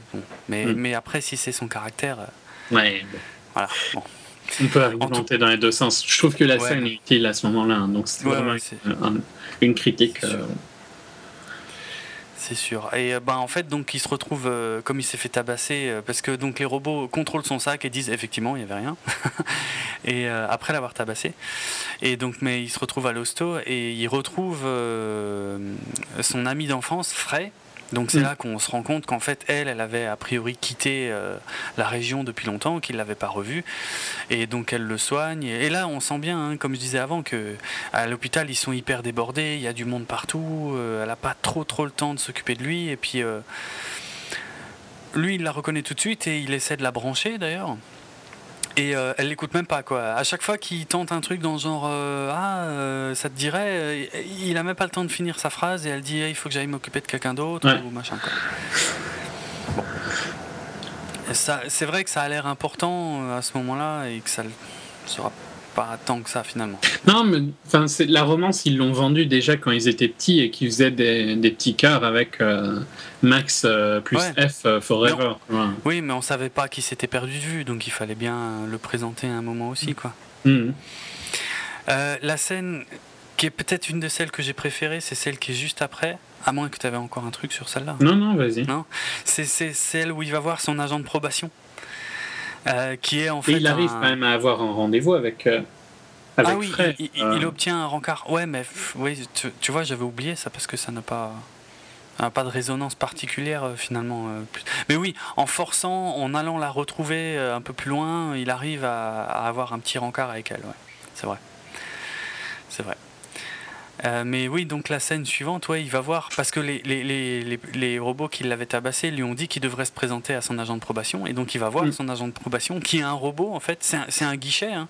Ouais. Et, euh, il a excellent un... guichet. Ouais, c'est clair. C'est un vieux robot. Franchement, là, ça fait vraiment euh, old school à mort, quoi. Ça n'a rien à voir avec les autres robots, parce que c'est juste une, finalement un buste avec un haut-parleur, quoi. Ouais, ça fait un peu Fallout, je trouve. Ouais, c'est ouais. non, non, j'ai pas joué, mais je connais un peu l'univers et c'est voilà, c'est exactement ce genre de truc que je cherchais effectivement. Ouais, il y a un côté un peu Fallout ou euh... ouais, ouais, c'est ça, c'est ça. Ou euh... ah, comment s'appelle ce jeu? Un autre jeu, je sais plus, je sais plus, peut-être ça me reviendra. Mais ouais, non, Fallout correspond mieux à ce que je cherchais. Ça m'a rappelé aussi le, le, chauffeur de taxi de hum, Total euh, Recall. De Total Recall, ouais, clairement, c'est vraiment le même esprit. C'est ouais, trop le même quoi. Sauf que le, le, chauffeur de taxi dans Total, Total, Recall, il est complètement con et que quand Schwartzy en a marre, il l'arrache et il conduit le truc lui-même. Alors que là, euh, bah là, tu te rends compte qu'il peut pas faire le con quoi. Il lui rajoute une durée euh, de, de sa période de probation de 8 mois de plus, alors que depuis le début, nous, on sait qu'il a rien fait, à part une blague, euh, mais vraiment une petite blague, hein, quand même, mine de rien. Mhm. Ça lui, ça lui, il se prend 8 mois de probation de plus. Et euh, ce que j'aime bien, c'est le moment où euh, il commence à s'énerver et où le robot, enfin le buste plutôt, lui dit Votre rythme cardiaque s'accélère, voulez-vous une pilule? Et t'as des petites pilules qui sortent du comptoir. c'est excellent. Et il lui répond, euh, il lui répond de manière complètement détachée en parlant comme un robot. Et le robot lui demande est-ce que vous faites preuve de sarcasme et tout. Donc euh, c'est dur. J'ai adoré cette scène parce que tu te rends compte qu'il a, il a pas droit à l'erreur. Quoi. Tu peux rien faire en fait. Tu peux rien faire parce que le robot il est, il est tagué. Euh, il y a des inscriptions dessus et tout, mais, mais tu te rends compte que ouais, tu peux rien faire quoi. Tu peux rien dire tout de suite. bon, surtout lui qui est en, qui est en en période de probation, donc euh, ce qui veut dire qu'il a fait de la prison et qu'il a été libéré euh, euh, sur parole, comme on dit, non? C'est comme ça l'expression? Mm. Enfin, en, ouais, en VO, c'est comme ça, on parole, mais ouais, je crois que c'est aussi comme ça en français. Et après, et on continue de voir à quel point euh, tout ça a une pression énorme euh, qui est exercée sur lui, où, euh, où il a vraiment pas droit à l'erreur, c'est quand il va au boulot, quoi. Quand son, chef lui fait la remarque qu'il est, qu'il est en retard, dès qu'il voit son plâtre, parce qu'il s'est fait plâtrer le bras, il lui dit ah mais tu peux pas bosser comme ça, et tout de suite il dit si si si si, c'est bon, ça pose pas de problème, je peux y aller, tout ça, c'est bon, je peux assurer, quoi. Et tu vois, c'est ça c'est dans ces scènes-là que moi je ressens qu'il y a du monde, en fait, qui sont hmm. nombreux, tu vois. C'est pas, c'est moins visuel que que vraiment dans le feeling euh, général de, de, cette société, quoi. Oui, non, ça je suis d'accord. En fait, ils sont, à mon avis, il y a une surpopulation, mais elle est plus espacée, quoi. Que, euh, ouais, ouais. Les méga tours pouvaient le laisser penser, quoi, tu vois. Ouais, c'est clair, c'est clair, c'est vrai c'est un peu trompeur ces premiers plans. Parce qu'après, quand ils sont dehors, ils sont rarement les uns sur les autres. Et puis même, tu as mm. des scènes d'action plus tard qui se passent au milieu de un peu de nulle part. Quoi. Pourtant, il y a des habitations. Ça reste au milieu des habitations, mais dans un truc assez clairsemé quand même. Quoi. Je pense que la surpopulation, euh, ouais, c'est pas comme dans Soleil Vert. Là, c'est plus un, une cause finalement. Euh, de, de, la dégénérescence, peut-être de la terre, de la pollution de, et de leur mode de vie, quoi. Mais sans être un problème qu'il faut régler, euh, qu'il faut régler, quoi, tout simplement. En tout cas, quand il prend son poste, euh, ça permet aussi d'introduire vite fait le, son chef, John Carlyle, interprété par William Fichtner, qui est, j'aime bien, j'aime bien la gueule de ce mec. Hein. beaucoup de second rôle, euh, dans des séries. il a plein de second rôles dans des. il était dans dans plein de séries. Hein. C'est clair. C'est clair. Bon, pour moi, son plus grand fait d'armes, c'est d'être dans la scène d'ouverture de The Dark Knight. Je pense. Euh, tu te souviens? C'est un, un, responsable de la banque en fait et euh, c'est il sort avec un fusil euh, vers les clowns en train de braquer la banque et à un moment il dit à un des clowns euh, vous savez pas qui vous êtes en train d'attaquer et tout et le clown qui on verra un peu plus tard qu'en fait c'est le Joker il lui répond en gros qu'il sait très bien ce qu'il fait. Hmm. qui joue aussi Ken Rosenberg dans San Andreas et Vice City dans les GTA. Ah il joue dans les ah ouais tiens ça je savais pas. Enfin, joue, tu vois. Oui, oui, il double, quoi, mais. Ouais. Euh, non, mais sinon, quelques séries quand même. Prison Break, c'était un des, euh, un, des, un des leads de Prison Break. Bah, à partir de la saison 2, c'est-à-dire quand c'était moins bien. Ah, oui. Non, non, non, mais non, je, je dis pas que c'était quand c'était euh, à partir de la saison 2. Oui, c'était à partir de la saison 2. C'est quand, le, quand c'était moins bien que, que je Ah, pardon. D'accord. Parce que c'était déjà pas très bien à partir du 8-9e épisode. C'est pas complètement faux, mais on va pas, on va pas débattre là-dessus. Non, non, mais je suis. Non, mais sinon, ouais, enfin, souvent des seconds rôles, de toute façon. mais il a une tête, vraiment, on le reconnaît direct. Hein. Non, c'est clair. C'est clair. Et donc lui, c'est le, bah, le patron de, de l'usine où bosse Max. Et, euh, et Max, on, s'en rend compte à ce moment-là, en fait, son boulot, c'est d'assembler des robots. Hmm. Ce qui est toujours intéressant hein, dans ce genre de société. C'est Pour moi, ça envoie un message aussi, hein, ce genre de truc. C'est tout con, mais... Non, mais c'est clair, c'est important. Hein. Ouais, c'est super important. Le fait qu'on leur fait construire leur, euh, leur garde. Ouais, c'est ça, c'est ça. Il y avait. C'est un peu comme s'ils construisaient leur propre prison, quoi, un peu. Bah ouais, ouais, c'est carrément ça. Mhm. On avait ça un peu dans, dans, Time Out ou euh, In Time, je sais plus quel était le titre VF et le titre VO. Euh, c'est tellement logique, tu vois, comme euh, différence. Oui, Ou si je me souviens bien, les mecs, ils, fabriquaient des. Pareil, les compteurs de temps. Ouais. Si je me souviens bien. Ouais, non, c'est vrai. Bon, ils fabriquent en fait. Le... Ils fabriquent leurs pertes, quoi, un peu. ouais, leur, propre instrument de, de, de, contrôle et hum, d'oppression, quoi. Mm. Mm. C'est toujours intéressant, quoi. Ça fait partie des détails euh, intéressants de ce type d'histoire. Hum, et puis, euh, on en était où, en fait? Oui, donc, ouais, on découvre son lieu de travail, il assemble des robots. Et... Euh, oui, après ça, voilà. Pourquoi j'avais du mal à, recoller le morceau Parce qu'après ça, on passe à complètement autre chose. Après, en, fait, on assiste à une scène où on voit des gens des bidonvilles qui vont. Euh, au ah début, on comprend pas si c'est légal ou si c'est pas légal, mais qui vont essayer de monter à Elysium, en fait. Et on voit que, je sais pas, qui, font la queue, qu'on leur met un truc sur le bras, euh, un espèce d'identifiant sur le bras. Au début, les premiers instants, ça a l'air légal en fait. C'est, je pense, quand ils commencent à se rapprocher d'Elysium et que sur Elysium ils ont une alerte, qu'on se rend compte que c'est totalement illégal en fait. Euh, donc ces trois vaisseaux euh, qui nous permettent d'ailleurs d'avoir quelques belles vues. C'est là qu'on a les premiers beaux. Enfin, on en avait quelques-uns dans l'intro, mais euh, on a des, on a des chouettes plans sur Elysium. Mm. Mm. Sur les gens, les gens qui vivent là et tout. Et, et donc la, la ministre de la Défense de la Cour qui est assez rapidement appelé justement pour faire face à cette, cette arrivée d'immigration clandestine. clandestine. Ouais, clandestine, on peut dire, oui, même s'il le voit, mais oui, c'est clandestine. Et donc là, c'est là qu'on va se rendre compte de son rôle à elle, qui va être de, de, gérer ça. Et ça va introduire d'ailleurs un autre personnage important de l'histoire, mais mm. ça va aussi montrer à quel point elle, elle est totalement impitoyable, puisque froide. Ah, froide, ouais, complètement. Elle fait appel donc à un mec qui s'appelle Kruger, donc interprété par Charles Copley, le grand copain de, du réalisateur euh, Blomkamp, euh, qui est sur Terre, qui. Euh, qui est un sleeper agent. Je sais pas. Ouais, un agent dormant. Un agent dormant. Ouais, un agent dormant sur Terre, mais qui travaille directement sous les ordres de, la ministre de la Défense. Et en fait, mm. en gros, euh, il a des accès à certaines choses et euh, ben, dès que les, ordres sont donnés, eh, il va récupérer des armes et, euh, et depuis la Terre, il tire, je sais plus, 3-4 missiles pour abattre les, les, vaisseaux qui sont en train de, traverser l'espace. quoi. Mm, il en touche deux sur les trois. Deux, ouais. Et il y en a un qui arrive quand même à se poser, et euh, c'est là qu'on découvre, on va découvrir un autre élément important de cette histoire. C'est euh, les medpods. Les medpods. Et j'essaie maintenant de me rappeler le, nom français de ce truc-là, et j'arrive pas à m'en souvenir. C'est dommage. C'était hyper proche, hein, par contre, c'était mm. très, c'était très logique. Par, par contre, ils en, avaient, ils en avaient beaucoup parlé déjà avant, mais on va le, le voir en action, quoi, on va dire. Oui, on, le voyait au début du film. Hein. D'ailleurs, il y avait un des premiers product placement parce que un des Medpod, c'est un Medpod Versace.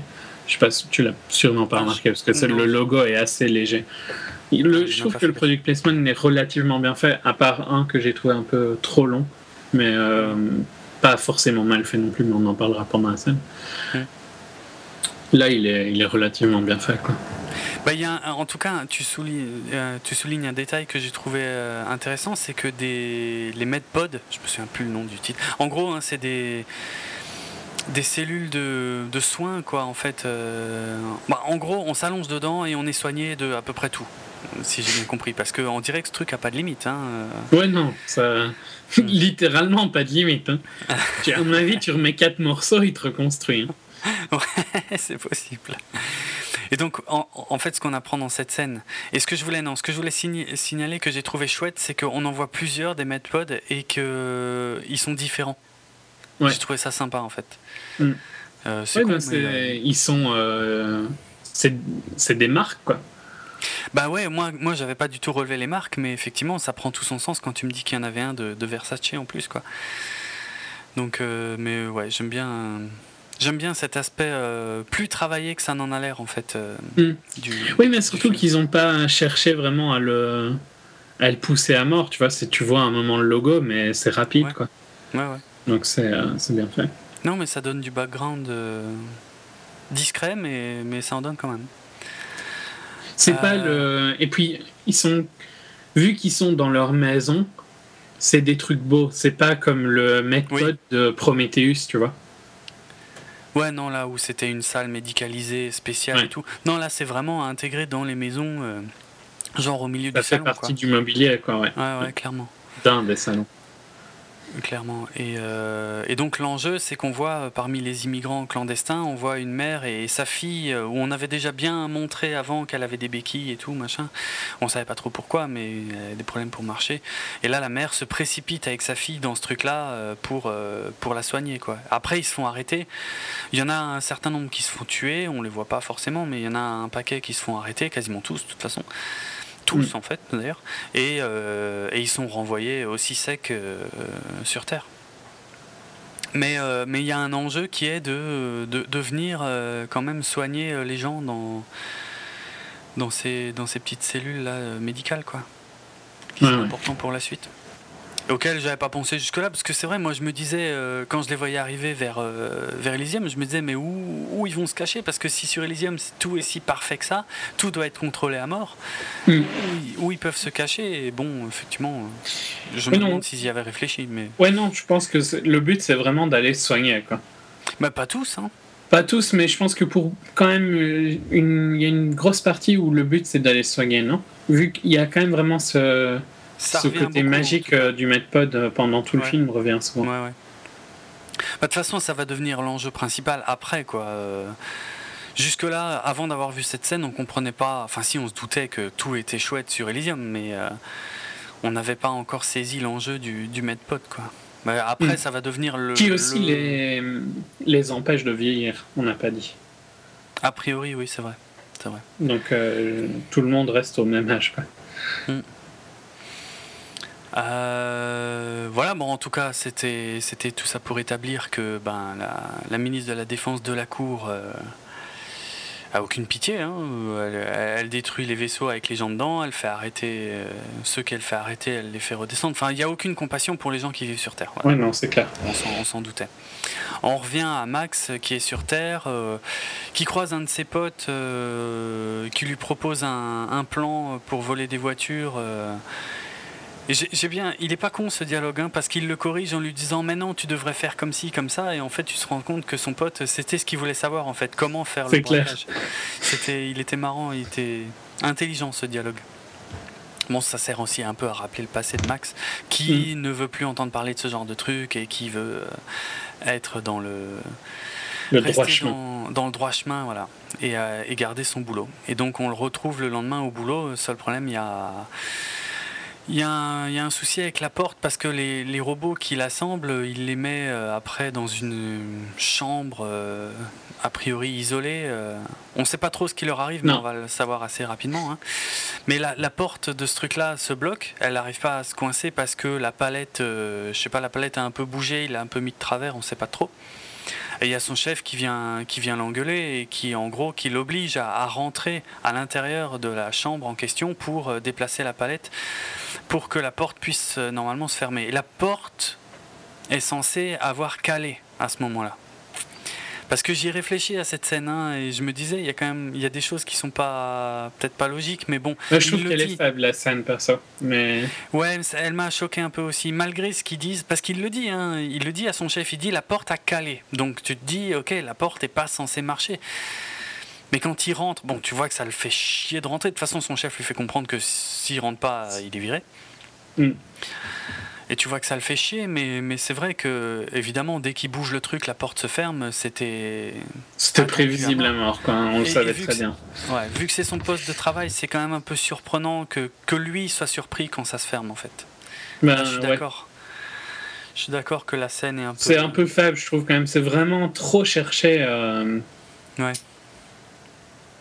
Trop chercher l'émotion dans le truc, alors que tout est relativement logique. Quoi. Même en tant que spectateur, tu, vois que la porte va se fermer. Donc, euh, ben, depuis le début, tu vois bien. Et puis en plus, il faut bien avancer dans l'histoire. Donc, euh, Mais c'est trop grossier. quoi. C'est vrai. C'est vrai que c'était un peu grossier. Bon, fait partie. de ben, toute façon, le, film n'est pas exempt de défauts. Hein, on l'a dit. Hein. Celui-là en était un assez flag, euh, effectivement. Hmm.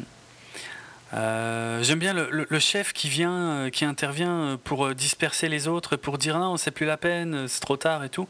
Et après, tu vois un robot, alors là, un robot purement mécanique, un espèce de, enfin, un truc sur chenille qui le sort de là. C'est là qu'on se rend compte. alors, par contre, cette scène-là est excellente, la scène suivante, où il discute avec ce robot-là dans la salle de réveil, on va appeler ça. Ouais, ouais, exact, ouais. Ah bah ça, c'est le genre c'est les, les, trucs qui sont toujours hyper fandards, euh, les, les euh, comment dire, les, la froideur que peuvent avoir les robots. Euh, ouais, ouais, c'est clair. Parce qu'en gros, il lui dit hein, Vous avez été irradié, et dans 5 jours, vous serez mort. Voilà, ça c'est fait. Et, et, ce qui est marrant, c'est là qu'il lui donne les médicaments? Ouais, hein. il, lui, il lui il les laisse tomber, quoi. C'est trop. Enfin, tu vois, il lui jette dessus, quoi. C'est trop, trop marrant. Donc le mec, il vient de lui dire dans 5 jours, t'es mort. Euh. Mais bon, histoire que tu puisses quand même continuer à bosser. c'est ça en plus. La, la, la, phrase, alors je sais pas si. J'espère qu'elle est bien traduite par rapport au film original, mais euh, la phrase est géniale parce qu'il lui dit euh, Ces pilules vous permettront de fonctionner normalement jusqu'à votre mort. Ouais, c'est ça. Ah. C'est function well, donc c'est vraiment traduit. Ah parfaitement quoi. Et c'est la froideur du truc quoi, c'est incroyable. Euh, sachant en plus que ils peuvent le soigner, quoi. Pas sur Elysium, oui. Ouais, ouais, sur mais, Elysium, mais, bon. mais pas. Pourquoi pourquoi il mériterait d'être soigné sur Elysium? Ce n'est qu'un ouvrier et je pense qu'ils en ont. Euh, en ont à l'appel. Hein. Mm. Mais, mais je crois que ça empire le fait, tu vois, de la froideur. Surtout que Carlyle passe euh, juste à côté à ce moment-là. Bah, Il rajoute un truc encore plus atroce, euh, j'ai trouvé. Je sais pas si tu t'en souviens. Il y a le chef qui est derrière la vitre qui regarde, et il y a Carlyle, donc le patron dont on parlait tout à l'heure, qui vient et qui et qui demande au chef si euh, s'il n'a pas sa peau qui peut se, décomposer ou des choses comme ça. Et euh, il demande en gros au chef de, l'emmener, de le sortir rapidement de cette pièce pour pas que ça salisse la pièce, quoi. Pour pas qu'ils doivent changer le. En anglais, c'est pour pas qu'ils doivent changer la literie. Oui, mais, mais, cette scène avec, euh, avec le patron qui de un dit pourquoi est-ce que ma ligne est arrêtée, la ligne de travail. Hein. Euh, qui dit au, manager de l'équipe euh, ne respire pas euh, vers moi.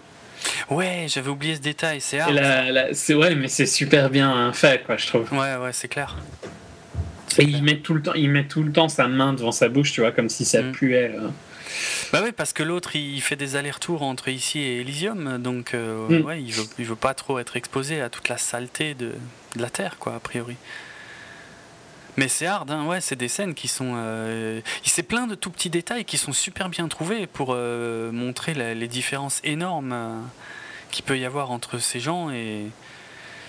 Et puis même le chef qui était super hard avec Max, en fait, son chef à lui est largement tout aussi hard avec, avec lui, donc bref. Hmm. C'est bien, c'est bien, c'est intéressant, c'est bien rendu, ouais. Ensuite, on a euh, la ministre de la Défense qui est convoquée chez le président Patel. Euh, qui, est, qui est critiquée, en gros elle est critiquée pour ses méthodes, euh, mais surtout parce qu'elle a fait appel. Moi je pensais qu'elle allait se faire un peu allumer parce qu'elle a fait exploser les vaisseaux avec des gens dedans. Non, a priori c'est pas ça. C'est pas ça qui les choque les plus. ce qui les embête, c'est qu'elle a utilisé un agent dormant sur scène, donc le, sur Terre, donc le fameux Kruger. Et euh, a priori, c'est plus autorisé. Et elle, elle en démord pas, euh, mais eux, ils lui disent que si, si elle recommence, là, il y aura une sanction. Mais pour l'instant, hmm. ça passe encore. Quoi. Bah, non, ils ont quand même euh, retiré les agents. Ah oui, c'est vrai. Les agents sont plus en fonction. Ils lui ordonnent. Ouais, ça je trouve pas que ça aura beaucoup. Ça, bah non, ça aura aucun hein. impact vu qu'elle les remet en hmm. fonction elle-même. Ouais. Ouais, c'est clair juste une scène de rage de, de, Kruger euh, quand il a le message comme quoi il est, il est désavoué, mais ouais, c'est un, détail quoi. Ouais, non, euh, ridicule la scène en plus, je trouve. Ouais, c'est un peu bizarre parce qu'il est en train de se faire un barbecue euh, sur un toit. Et puis il envoie tout valser, quoi. Ouais. ouais, bizarre. Qu'est-ce que je veux dire? C'est le product placement, c'était après ou avant? Parce qu'il y a le gros product placement Bugatti là, quand même. Il me semble que c'était quand Carlyle partait de. Moi, je l'avais pas noté encore à ce moment-là.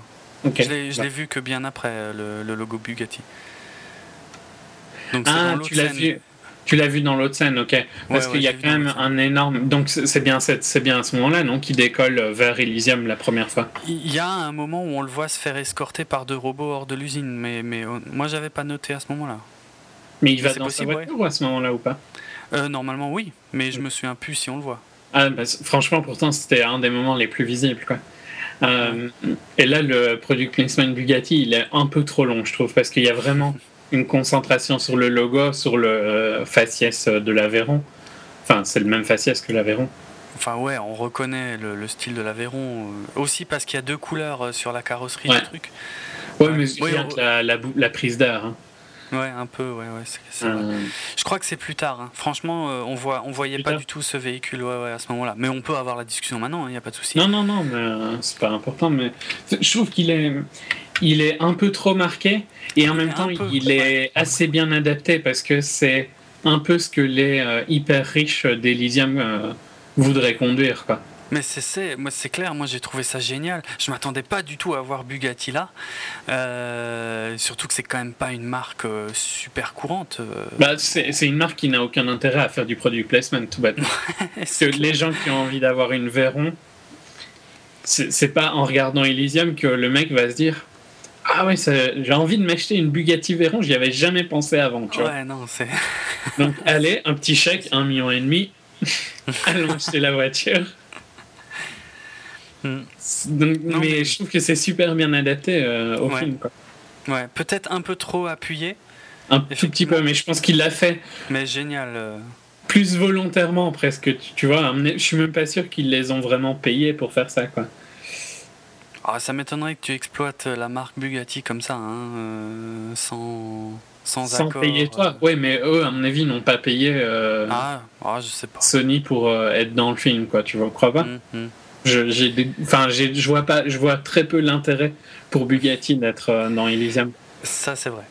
Mais bon, soit dans tous les cas, c'est tous les product placements, même s'il y en a certains qui sont visibles, sont ultra bien intégrés, quoi. Pour, ouais, ouais, à fond. Et ça, c'est vraiment euh, très très bien. À fond. Sont pas gratuits. Et puis, euh, honnêtement, moi, j'étais content parce que Bugatti, ça reste une petite fierté alsacienne. Bah, l'usine, elle est toujours chez vous, non? L'usine est effectivement dans le Barin, ouais, à Molsheim. Et, euh, et puis on a à Mulhouse, euh, chez moi, à, la Cité de l'Automobile, on a aussi euh, la, la, plus grosse collection de, de Bugatti anciennes. Bah, c'est le musée des frères. Schlumpf. Mm. Le, musée, anciennement musée de l'automobile, maintenant cité de l'automobile, le musée des frères Schlumpf, avec, euh, ouais, qui était leur collection privée à la base, avec une mm. collection de Bugatti euh, unique au monde. Quoi. Et euh, je m'attendais vraiment pas à voir du, Bugatti dans Elysium. Mais c'est vrai que j'ai tendance à oublier que c'est quand même une marque qui a un rayonnement mondial. Quoi. Oui, puis enfin, à partir du moment où il a, tu vois, il a Bon, c'est plus vraiment une marque française, hein, Bugatti, mais euh, non, clair. les voitures sont quand même toujours faites en France et ça a quand même toujours une résonance française.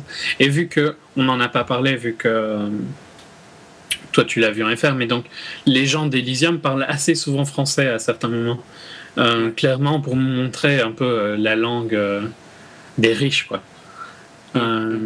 Parce qu'elle elle parle français plutôt avec d'autres gens à peu près de son niveau. Hein. C'est de la cour qui parle français. Mais pas vraiment avec, par exemple, les gens en dessous d'elle, tu vois, euh, qui sont ses assistants, ah, on va dire. Quand, quand, elle donne des ordres et tout, c'est pas en français, quoi. Pas toujours, quoi. Il y a des moments où elle dit, euh, où elle donne un ordre final, parfois elle va le dire en français. Mais sinon, c'est plus quand elle parle, genre quand elle a. Euh, ils ont un, une, un dîner un, soir, là, ou, un, ou une après-midi. Euh, là, il parle en français à certains moments, et quand elle ah parle à Carlyle, euh, elle parle en français à certains moments. Mais pas toujours, hein, c'est vraiment des mots un peu de temps en temps. D'accord. Mais c'est bien, euh, au niveau du background, c'est chouette. Évidemment, bon, je comprends que ce soit difficile à, adapter dans la version française du film, justement, mais, mais ça me fait quand même un peu chier d'être passé à côté de cet aspect-là. Mais bon, mm. tant pis. Mais c'est bien parce que c'est Enfin, historiquement, le français, c'était la langue euh, plus noble, quoi. Euh, et tu vois, ça reprend un peu ça, je trouve. Et c'est bien euh, dans des petits détails comme ça. C'est vraiment triste parce que les détails et l'attention à la construction d'un monde cohérent est vraiment intéressant sur plein de petits trucs. Elle n'est pas suivie par un scénario vraiment, tu vois, béton, quoi. Ouais, c'est vrai. C'est vrai.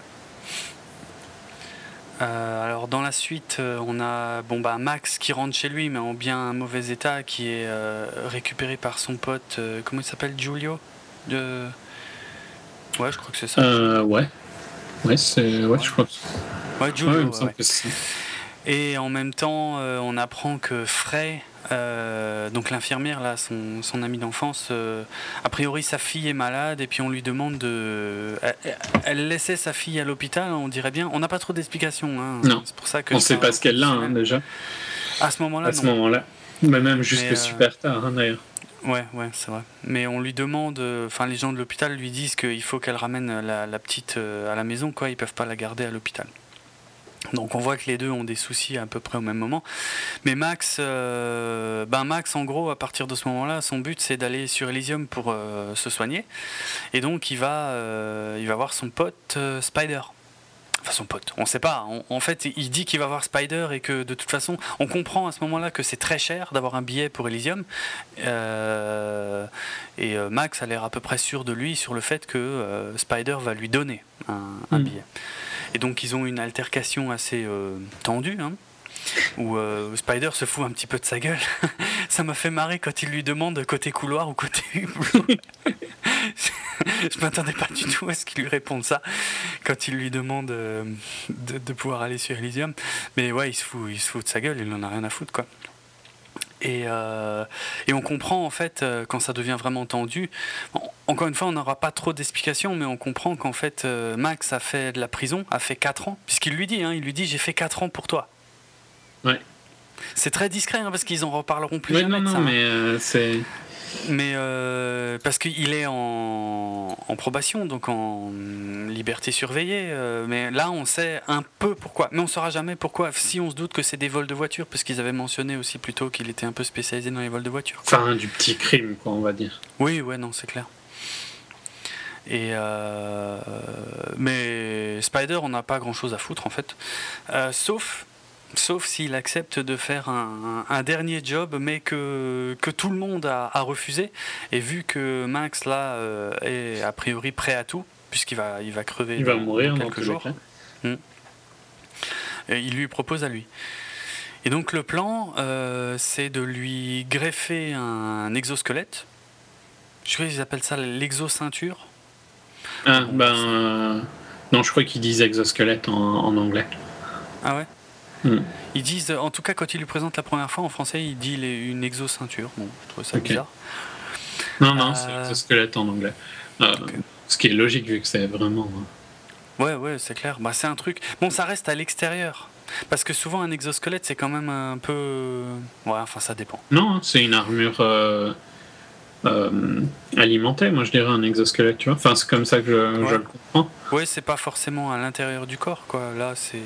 Ben, non, c'est ce que ça, voudrait même. Ça serait pas dit autrement si c'était à l'intérieur Parce que exosquelette, ça veut pas dire que c'est à l'extérieur, justement. Non, parce que pour moi, les. Les Dans. Wolverine, par exemple, c'est quoi? Ah non, pour moi, c'est pas un exosquelette. Pour moi, c'est juste son squelette recouvert d'adamantium, mais c'est pas. C'est pas tout à fait la même chose qu'un exosquelette. Parce qu'un exosquelette, il y, un- y a un côté mécanique et euh, alimenté en énergie, tu vois. Ce qui est pas du tout le cas de Logan. Ouais, mais. euh, C'est euh, l'exosquelette ou squelette externe par opposition à endosquelette est une caractéristique anatomique externe qui supporte et protège un animal. Endosquelette, t'as raison. Je suis... Oui, non, non, mais là, Il oui. me semblait bien qu'exo, tu vois, c'était Ouais. à l'extérieur, quoi, mais j'étais plus sûr de. Et les Ça Terminators, c'est bien des, des endosquelettes, effectivement. Il le, il le dit dans le film, endosquelette euh, recouvert de, de tissu euh, humain. Oui, non, pardon, je me suis mélangé les pinceaux. Non, ouais, ouais, bah exosquelette, c'est bien ça, c'est bien l'extérieur. Euh, donc il faut qu'il se, cave- fasse greffer ça pour, euh, pour améliorer ses capacités physiques. En fait, en gros, Mm. ça lui permet de se battre avec des robots, de rivaliser avec des robots. Et le but, euh, c'est d'aller euh, piquer. euh, Alors ça, là, on rentre dans un, un- un autre domaine encore du film. Ouais. C'est que les gens peuvent s'enregistrer des informations dans le cerveau. Bon, a priori, il n'y a que les riches et les puissants hein, qui font ça. Ouais. Et euh, là, euh, si, tu, si tu arrives à voler ça, ça peut se revendre au marché noir. euh, Enfin, j'ai pas trop compris ce qu'ils voulaient en faire, honnêtement, hein, Spider, à la base.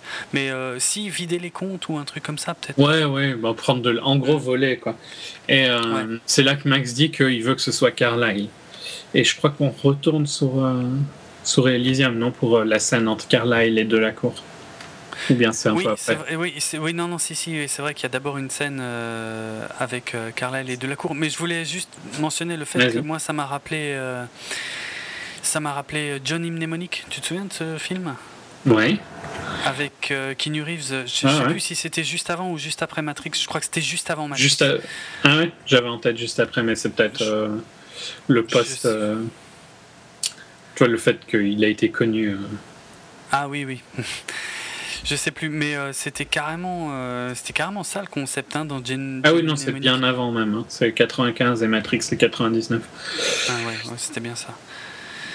Euh, c'était l'histoire de, de gens qui se faisaient effacer une partie de la mémoire pour s'en servir comme, comme une genre de, de, De mémoire clé stockage. USB. De clé USB, ouais, c'est- c'était exactement ça. Et puis à Johnny Mnemonic, euh, donc euh, incarné par Keanu Reeves, on lui mettait des données. Je me souviens plus, hein, ça fait longtemps que j'ai vu le film, mais des données assez sensibles et il était pourchassé pour ça. euh. Il y a plein de, il y a plein d'influences comme ça euh, dans, dans Elysium, euh, plein de petites choses. euh, J'en ai déjà cité pas mal hein, euh, jusqu'ici que qu'on retrouve. euh, Moi, moi j'aime bien, j'aime bien quand ça me rappelle des trucs. C'est pas du, tu vois, quand c'est pas du plagiat bête et méchant, quoi. J'aime l'inspiration. euh, Enfin, tout le monde a le droit de s'inspirer, quoi. Ouais. Euh, je trouvais ça sympa. Mais effectivement, ouais, après, pour revenir au film, on a la fameuse scène où, euh, j'allais dire Fischner, Fischner, mais non, son personnage c'est Carlyle. Donc, président d'Armadine Industries est sur Elysium et il a cette conversation avec de la cour, de la tour, j'ai plus le nom. De la cour. De la De cour. la cour. La Euh, ministre de la euh, Défense, donc. mhm. Où il, veut un peu euh, qu'on lui rende son contrat, quoi. Enfin, qu'on lui refasse Bah, un qu'on lui contrat. renouvelle, qu'on lui renouvelle son contrat, voilà, d'armement. Euh, et elle, en gros, lui fait comprendre que ouais, pas de problème, mais pour ça, il va falloir créer un programme pour faire, euh, pour rebooter Elysium et en fait pour faire tomber le président. Et là, je trouve que il y a quand même un gros problème avec ça, quoi. Parce que c'est énorme que, genre, tu rebootes le système et alors tout est remis à zéro, quoi. Il n'y a plus de président. Il faut Il n'y a plus réélire de un président, faut réélire un président instantanément. hein. Parce que sous-entendu, en gros, c'est le mec qui lance le programme qui est réélu. Ce sera prouvé à la Ouais. fin, hein, de toute façon. Euh, et ça, Ah, sûr franchement, ça. ça? Non. Bah, oh, si. Ça va, si, pas, si. ça va pas aussi loin. Ah non. Bah, si, parce que Spider. Euh, désolé, on, zappe en avant. Spider lance le programme et euh, les robots le pas- défendent. Bah oui, mais pas parce qu'il est président, parce qu'il est citoyen. Ah non, là, là, t'as été un peu loin, hein, parce que les robots Ah, le disent, ok. hein, il, est, il est interdit de, de, de, de tirer sur un citoyen. Ok, parce que euh, j'avais l'impression qu'il les contrôlait, quoi. Pas à ce point. Non, non. bah, ça va, ok. Mais bon. Euh, cette idée, quand même. Parce qu'après, il, il met quand même des ordres, tu vois. C'est lui qui envoie euh, les. Oui. Il peut. euh, Oui, oui, bah, oui, mais il peut le faire parce qu'il a le- la main sur le programme. Pas parce qu'il est président. Ok.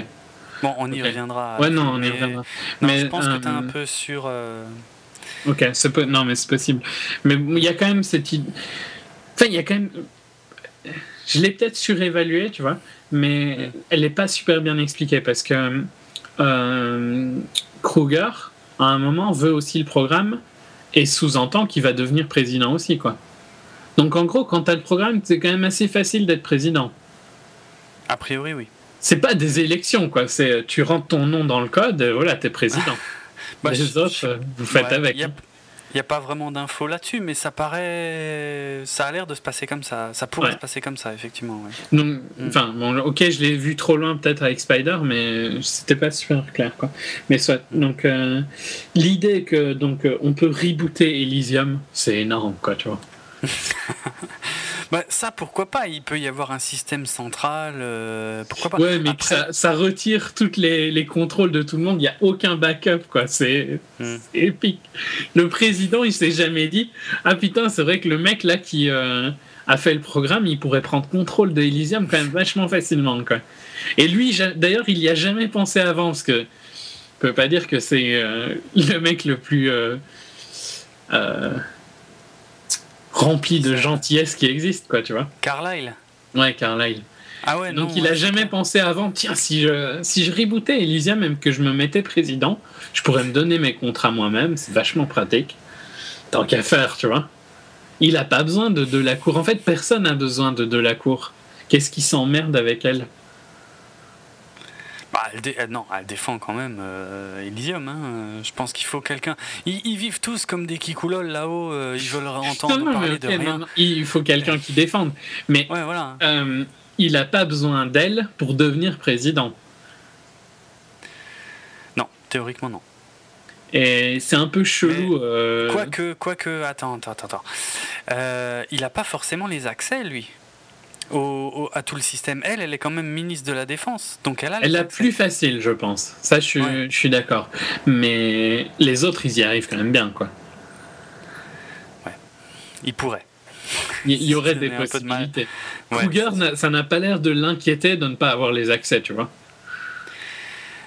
Non, ça c'est vrai. Ouais, mais ouais, ah, ouais. Il y a autre chose aussi euh, qui rend, qui rend Kruger très sûr de lui euh, à ce moment-là. Mais on en reparlera de ça, c'est un autre Ouais. problème. Mais Non, mais je- de toute façon, je suis d'accord que c'est débile. Tu sais quoi J'y ai même pas réfléchi, je m'en suis même pas rendu compte. Je, je t'avoue, hein, vraiment, quand j'ai vu le film, je me suis pas rendu compte à quel point c'était idiot que, le, que le fait de rebooter. euh, ça enlève le président, euh, je trouve que c'est ouais. chaud, quoi. Ouais, c'est vrai que c'est con. Ouais, hmm, j'avoue, j'avais pas pensé. Mais bon. Il- on est bien obligé de l'accepter parce que là, ça va devenir euh, l'enjeu primordial du film. Euh, mais c'est très con, t'as raison. Euh, et j'aime bien aussi quand il le code que j'ai pas compris le niveau de sécurité. Je sais pas si tu l'as compris. euh, Je me suis comprenais rien.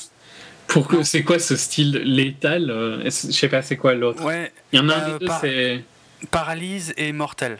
Ok. Et il choisit mortel. Euh, mais tu comprends ouais. pas du tout ce que ça veut dire et tu le comprendras pas jusqu'à la toute fin du film, quoi. Et ça, ça c'était un peu. Ah non, moi tu ouais. le comprends quand il se fait hacker. Pour moi. Ah, comme ça. Ah non, moi, moi franchement, j'avais rien compris. Je, je- je- je- parce que je voyais pas à qui ça s'adresse. Je, ouais, je comprenais pas à qui ça Ah, mais remarque, là. ouais, ok, ouais. Ouais, mais non, non, non, je comprends pas ce.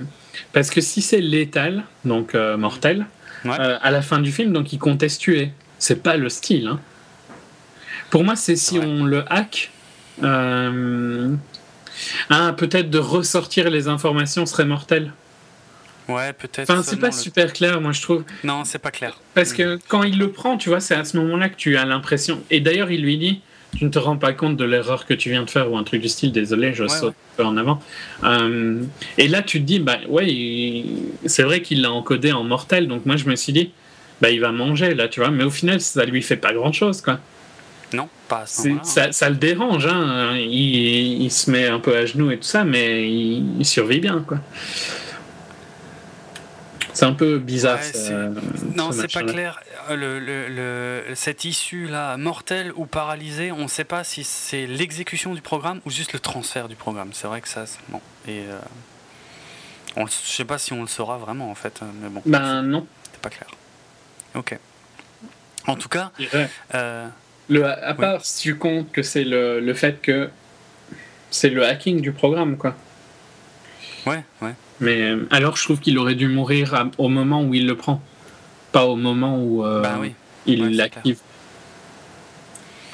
Bon, encore une faiblesse, euh, mais à laquelle honnêtement j'avais pas du tout pensé pendant le film. Bah, D'une part parce que j'avais rien compris au moment où il fait le choix. Mais c'est un peu bizarre, hein, comme encodage déjà létal, enfin mortel.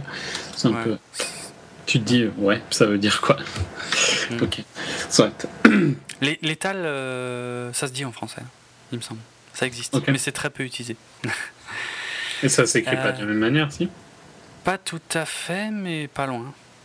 Je sais plus s'il y a le H, mais à part ça, euh, on parle bien des injections létales hein, euh, pour les exécutions aux États-Unis, par exemple. Ouais. Bref, après ce petit écart sur le vocabulaire. Ouais, on revient au film. En fait, bah, pendant ce temps-là, donc Max, lui, s'est fait implanter son, son exosquelette. Euh, non sans mal. Hein, euh, Quoique la scène passe assez vite en fait. Il y a beaucoup d'anticipation par rapport au fait qu'il va morfler pendant l'opération. Et finalement, l'opération, la scène de l'opération passe très vite. Bon. Et puis après. Euh, mon autre critique là aussi, c'est les mecs, ils sont quand même assez doués pour faire de, des opérations de neurochirurgie. Hein. Euh, mm. Mais apparemment, c'est le seul truc qu'ils font bien parce que l'état médical du reste, c'est pas glorieux. Hein. Mais alors, ah la neurochirurgie, ça a aucun problème.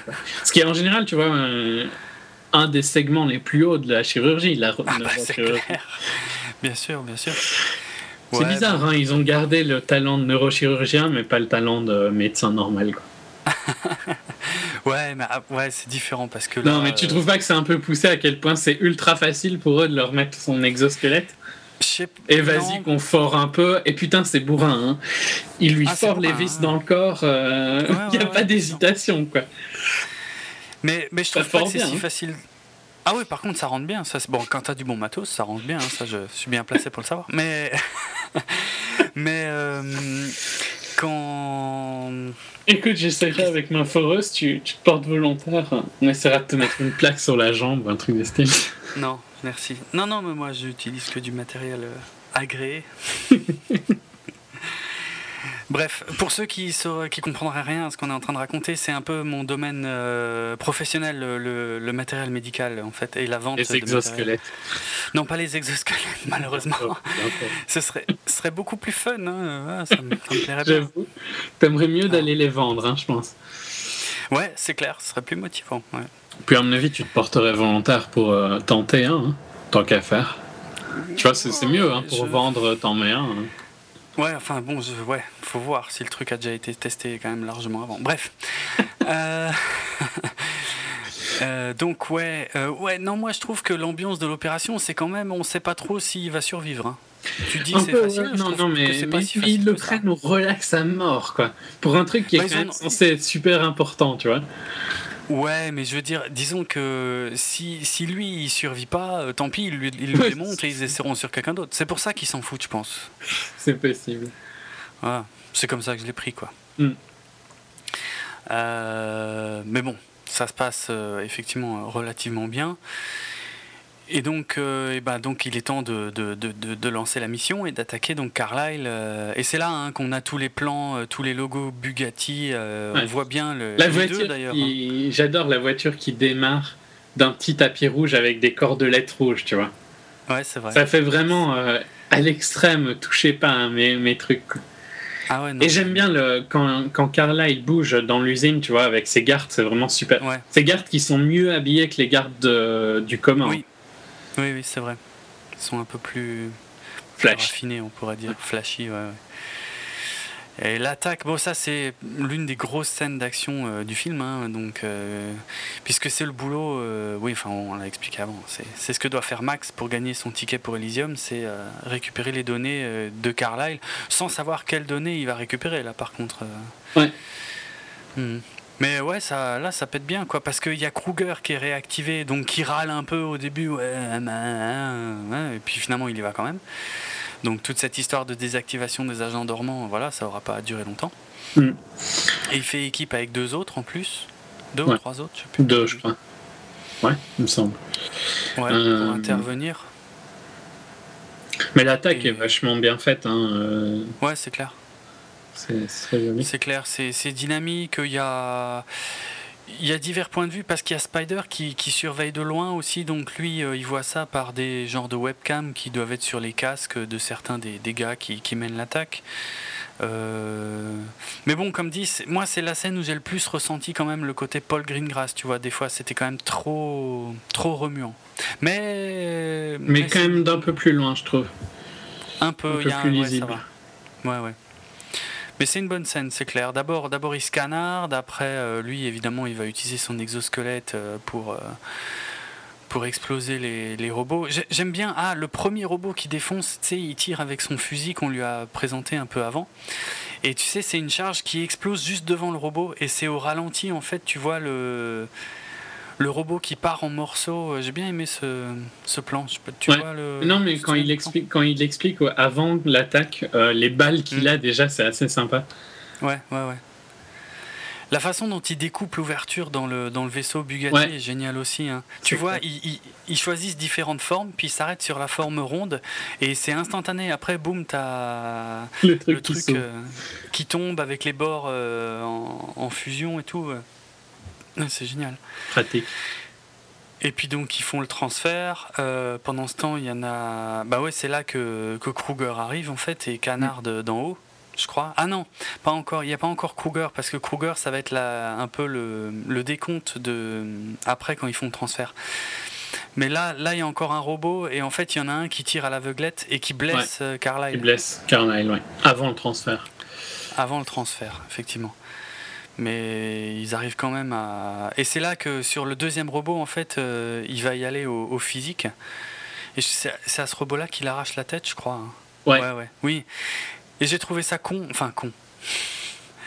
C'est toujours marrant que, que les robots à forme humaine, bah, leur point faible, c'est la tête. mais c'est pas là, c'est pas du tout un défaut du film. hein. C'est juste que ça m'a fait sourire que c'est c'est une ça, le, facilité. ça le déconnecte euh, complètement quand t'arraches la tête. Quoi. Alors qu'il y a voilà. raison. Non, théoriquement, il n'y aurait pas de raison de mettre tous les centres du robot dans la tête. Mais bon, ouais, c'est- c'est amusant. Euh, et effectivement, là, ils effectuent le transfert euh, de données sans toujours euh, sans savoir ce qu'ils ce qu'ils sont sur le point de, de récupérer comme données. Et il y a Kruger qui est en train d'arriver. Et en fait, à la fin du transfert, ils se rendent compte que, enfin là, c'est, j'ai pas trouvé ça super clair, mais euh, en gros, les données sont, sont cryptées. Crypté. Et elles sont a priori pas exploitables. Et euh, Max, euh, bah, pour lui, c'est son billet pour Elysium, donc il veut recommencer. Et les autres euh, veulent pas. Et euh, il y a Kruger qui arrive, et puis il se barre, quoi. Hmm. Et, façon, là, il, il- il me semble qu'il a du mal, hein, Max, à ce moment-là. Parce que quand Oui, les oui. données sont cryptées, il- ça le met un peu à terre et tout ça. Ouais, ouais, ouais, ça, ça, ça le défonce un peu, ouais. Mais je crois qu'il y a son pote qui se fait, qui se fait buter à ce moment-là. euh, Son pote Giulio, tu sais, il voulait Ouais. partir avec. Ah ouais. Euh, Dans la voiture, euh, il me semble. hein. Ouais, ouais, ils partent ensemble dans la voiture parce que normalement Giulio avait droit aussi à un ticket pour Elysium s'il participait à cette opération et qu'elle réussissait. Ouais, mais bon, ils se font vite arrêter par Kruger et, euh, et tout le monde se fait désinguer sauf euh, évidemment euh, Max. Qui s'enfuit. Euh, Kruger qui a quand même ce euh, bouclier, tu vois. euh, ce Ah ouais, j'ai trouvé ça qui super est assez sympa. classe. Ouais, c'est vrai. Un, Visuellement, un truc ouais. que j'ai trouvé un peu faible, c'est qu'à un moment, Kruger est à terre et il va pas le finir. Ouais. J'ai trouvé que c'était un peu faible, alors qu'il il avait largement la possibilité, tu vois. Euh, mais sinon, ce bouclier que Kruger sort à un moment est super classe. Quoi. Ah ouais, parce qu'après, il le canarde, euh, il le mitraille quoi, méchamment, mais il a ce, bouclier d'énergie. Euh, on s'attendait pas du tout à ce qu'il sorte. Ouais, non, c'est clair. Qui est... Ah, visuellement, c'est excellent. Mm. Mm. On voit un peu le sabre de Kruger, bah, c'est avec son sabre hein, qui tue euh, Giulio d'ailleurs. Ouais. Et j'ai trouvé ce sabre, je sais pas, il sert peut-être pas à grand chose, mais moi j'ai trouvé que c'est un petit apport sympa. Ça rajoute du background. En plus, il le range dans son dos comme Blade. Mm. non, puis il le réutilisera après. Mais euh, ça, le... bon, une de mes grosses critiques du personnage de Kruger, et c'est beaucoup plus marquant sur la fin, hein, c'est qu'il devient un personnage de jeu vidéo. Hein. Et euh, déjà à ces moments-là, c'est déjà un peu limite. Tu vois, l'épée, c'est un peu limite. Mais à la fin, c'est vraiment too much. Quoi. Autant je trouve ah que l'épée, là, ça va. Mais la fin, c'est atroce. Hein. On dirait un boss dans un jeu vidéo. Quoi. Ah, et c'est un gros problème de la fin. Pour moi, c'est. Euh, T'as l'impression que c'est un, jeu vidéo. Ouais. Possible. Hmm. Hmm. Pas faux, en euh. tout cas. en tout cas, Max s'échappe, euh, il, se cache sous un. Il s'est quand même fait poignarder, hein, il me semble. Oui, il est blessé, oui, oui, exact. Ouais, ça, ça va être important maintenant, en fait. Euh, hmm. C'est qu'il est en cavale, il est recherché par les mecs de Kruger. Kruger a pu intercepter une partie de ce qui a été transféré, donc il a une idée, lui, de, des données euh, qu'il doit récupérer. Ce qui est bizarre et pas forcément d'ailleurs très utile à ce moment-là du film. Non. Parce que de toute façon, il est toujours sous les ordres de Jodie Foster et il doit absolument retrouver euh, Max intact, puisque maintenant euh, c'est la seule copie euh, de ce programme qui va lui permettre à elle de destituer le président. Ouais. un autre truc que j'ai trouvé un peu bizarre, c'est j'aurais, je m'attendais au fait qu'un citoyen d'Elysium meure, que ce soit plus un gros truc que ça l'est, tu vois. Mais bon, c'est peut-être parce qu'on ne ah. le voit pas, tu vois. Mais je trouve qu'il ne montre pas du tout que c'est un gros problème qu'un citoyen d'Elysium meure. Alors qu'à mon avis, c'est assez rare. Bah oui, ça, oui, ça, ça doit être même super rare, c'est clair. Euh, ouais. J'ai trouvé que pour, au niveau de la logique du monde, tu vois, c'était un peu bizarre que hmm. rien ne soit dit euh, à ce sujet. Mais bon, voilà. Bah ensuite, on a Max qui, euh, qui est donc blessé et qui va juste quand Frey, justement, est sur le point de sortir sa fille. Oui. Non, non, c'est sorti sa fille ou bien c'est ah oui, là, elle est sur pour euh, un break Ah oui, ah non, c'est vrai, elle allait chercher la voiture. Ah oui, elle dit à sa fille, euh, je vais, oui, voilà, je vais chercher la voiture, je reviens ou un truc comme ça. Et juste en sortant, elle trouve Max qui est dehors et, euh, et qui refuse de, évidemment d'être emmené à l'hôpital parce que il est recherché. Et il lui demande quand même son aide, quoi. Et elle le ramène chez lui, chez elle, pardon. Mm. Elle le soigne. Elle le soigne. C'est bizarre parce qu'elle avait l'air euh, quand même super distante avec lui un peu plus tôt. Et puis là, finalement, elle prend quand même de gros risques. Euh, a priori pour le pour l'aider sachant qu'en plus elle sa situation personnelle est compliquée à cause de sa fille elle lui dit hein, ma vie est plus compliquée bon c'était un peu foireux cette histoire de ma vie est un peu compliquée elle aurait juste pu lui dire que sa fille était malade mais bon oui c'est clair c'était ça rajoutait de la tension inutile, j'ai trouvé à un moment. Mm. Mm. Mais en tout cas, elle le ramène et elle le soigne.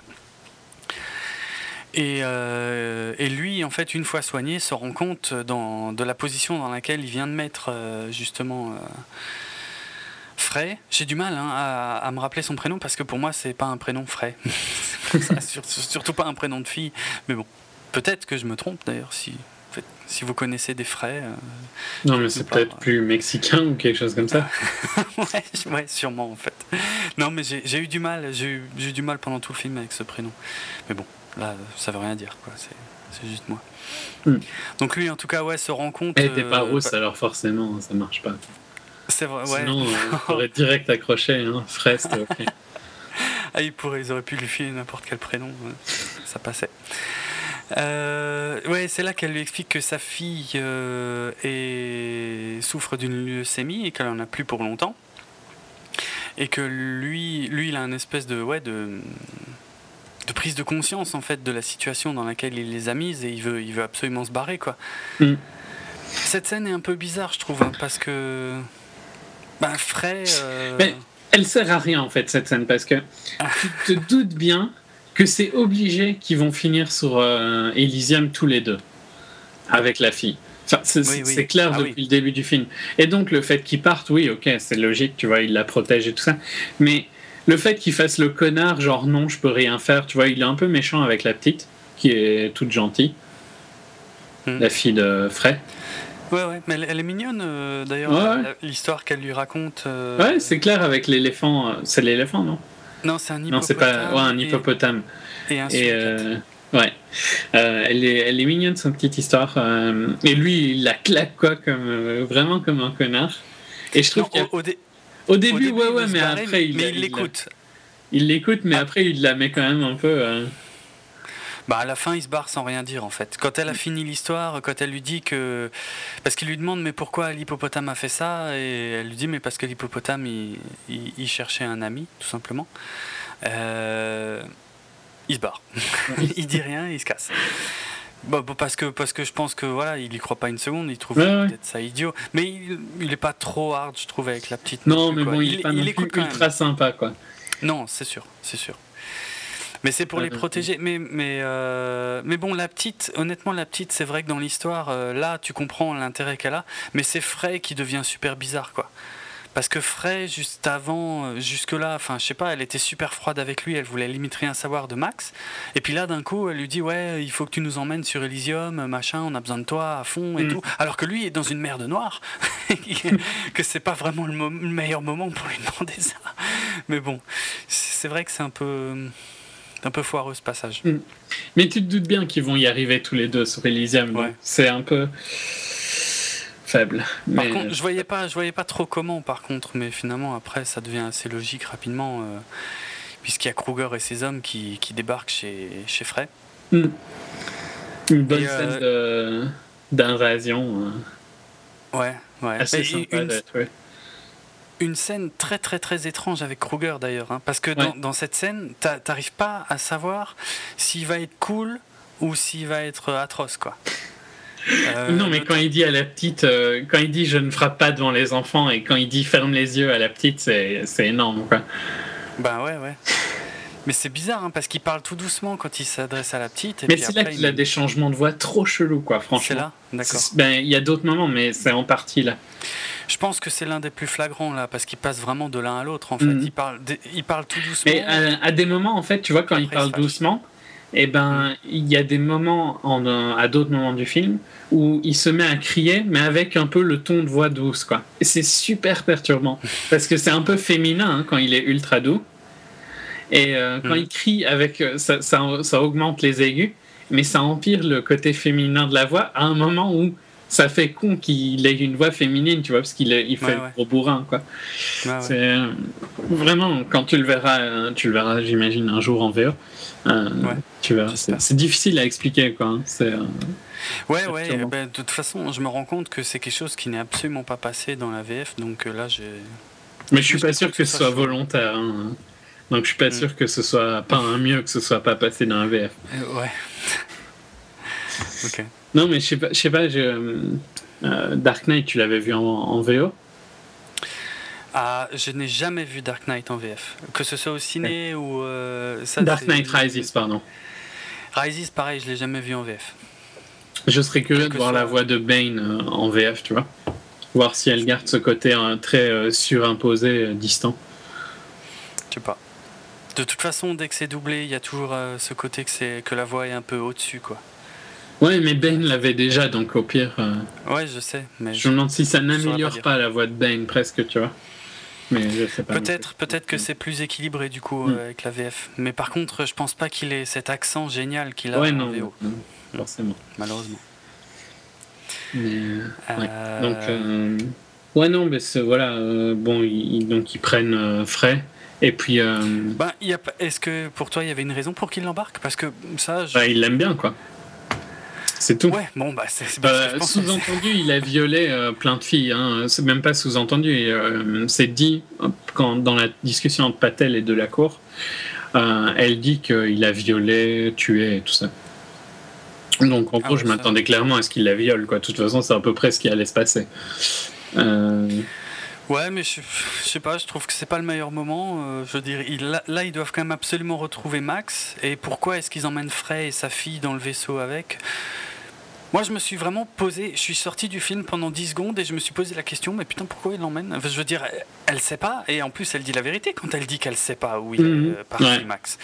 Et pourquoi est-ce qu'il l'emmène, quoi? Je veux dire, il, il sait pas, euh, Kruger ne sait pas qu'ils qu'ils sont liés, euh, elle et Max. Non, non, mais il veut, il veut faire sa vie avec, hein, je crois, tout bêtement. mais c'est foireux à mort. Hein. Mais c'est foireux, ouais, c'est clair. C'est juste parce que, ok, il faudra qu'elle soit là dans la suite du film, Ouais, mais il n'y ben, a pas ça- de raison. Mais il n'y a aucune raison qu'elle y soit. C'est, ça pose énormément de problèmes. Elle est obligée d'e- d'y être, oui et non, parce qu'elle pourrait très bien ne pas y être et ça pourrait pas être un happy ending, et voilà quoi. Mais euh, vu qu'il faut un happy ending, ben, elle est forcément là. Ouais. Et donc, euh, j'ai bien aimé la manière dont, euh, dont Max euh, les fait venir à lui. Parce que il, il explose un drone, ou non, il reva à un attends, drone qu'il a attends, D'abord, oui, oui, euh, parce que oui, euh, il, il a explosé un drone un peu plus tôt, il s'était fait repérer, c'est comme ça qu'ils ont pu débarquer chez Frey.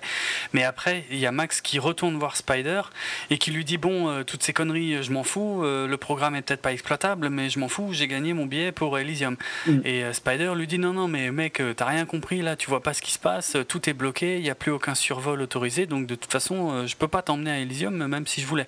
Par contre, a priori, tout ça a l'air d'être lié à ce que tu as dans la tête. Donc, euh, si, euh, enfin, je sais pas, si on, si on arrive à comprendre ce que tu as dans la tête, euh, en gros, ben. ben, Peut-être qu'on arrivera à débloquer la situation et à trouver un moyen de t'emmener à Elysium, quoi. Mais sauf que Max, il en a rien à foutre parce qu'il a pas le temps.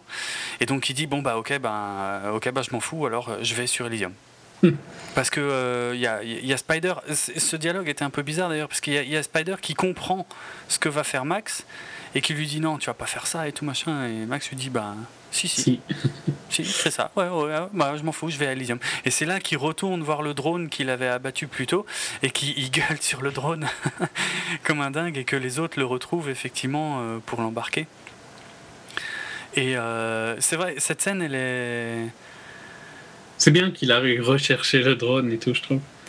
Ouais, non, c'est clair, c'est clair. Mais il y a, y a vraiment une ambiance bizarre dans cette scène parce que euh, Kruger, en- encore une fois, le malaise vient de Kruger en fait, hein, qui est super étrange parce que on dirait que Kruger avait compris euh, de toute façon euh, comment ça pouvait se passer.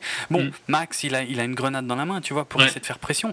Mais Kruger, ça l'inquiète pas. euh, il lui dit ouais ben Viens. ouais, bah, viens, monte, monte, on y Tranquille. va, là, on, on décolle là pour Elysium. euh, Je, je vais te présenter les gars euh, et tout. euh. Ouais, vraiment bizarre. pote, quoi. Ouais, ouais. Mais Kruger est super bizarre comme Mm. personnage. Euh, il y a des fois où c'est génial, il y a d'autres fois où hum, c'est un Ça peu passe con. moins bien. Ouais, c'est dommage. Et donc là, Max se rend compte que dans le vaisseau, il y a euh, Frey et, et la petite qui sont là. Oui, là, il y a un gros moment de blanc, tu vois. Et que vous faites là, quoi Ouais.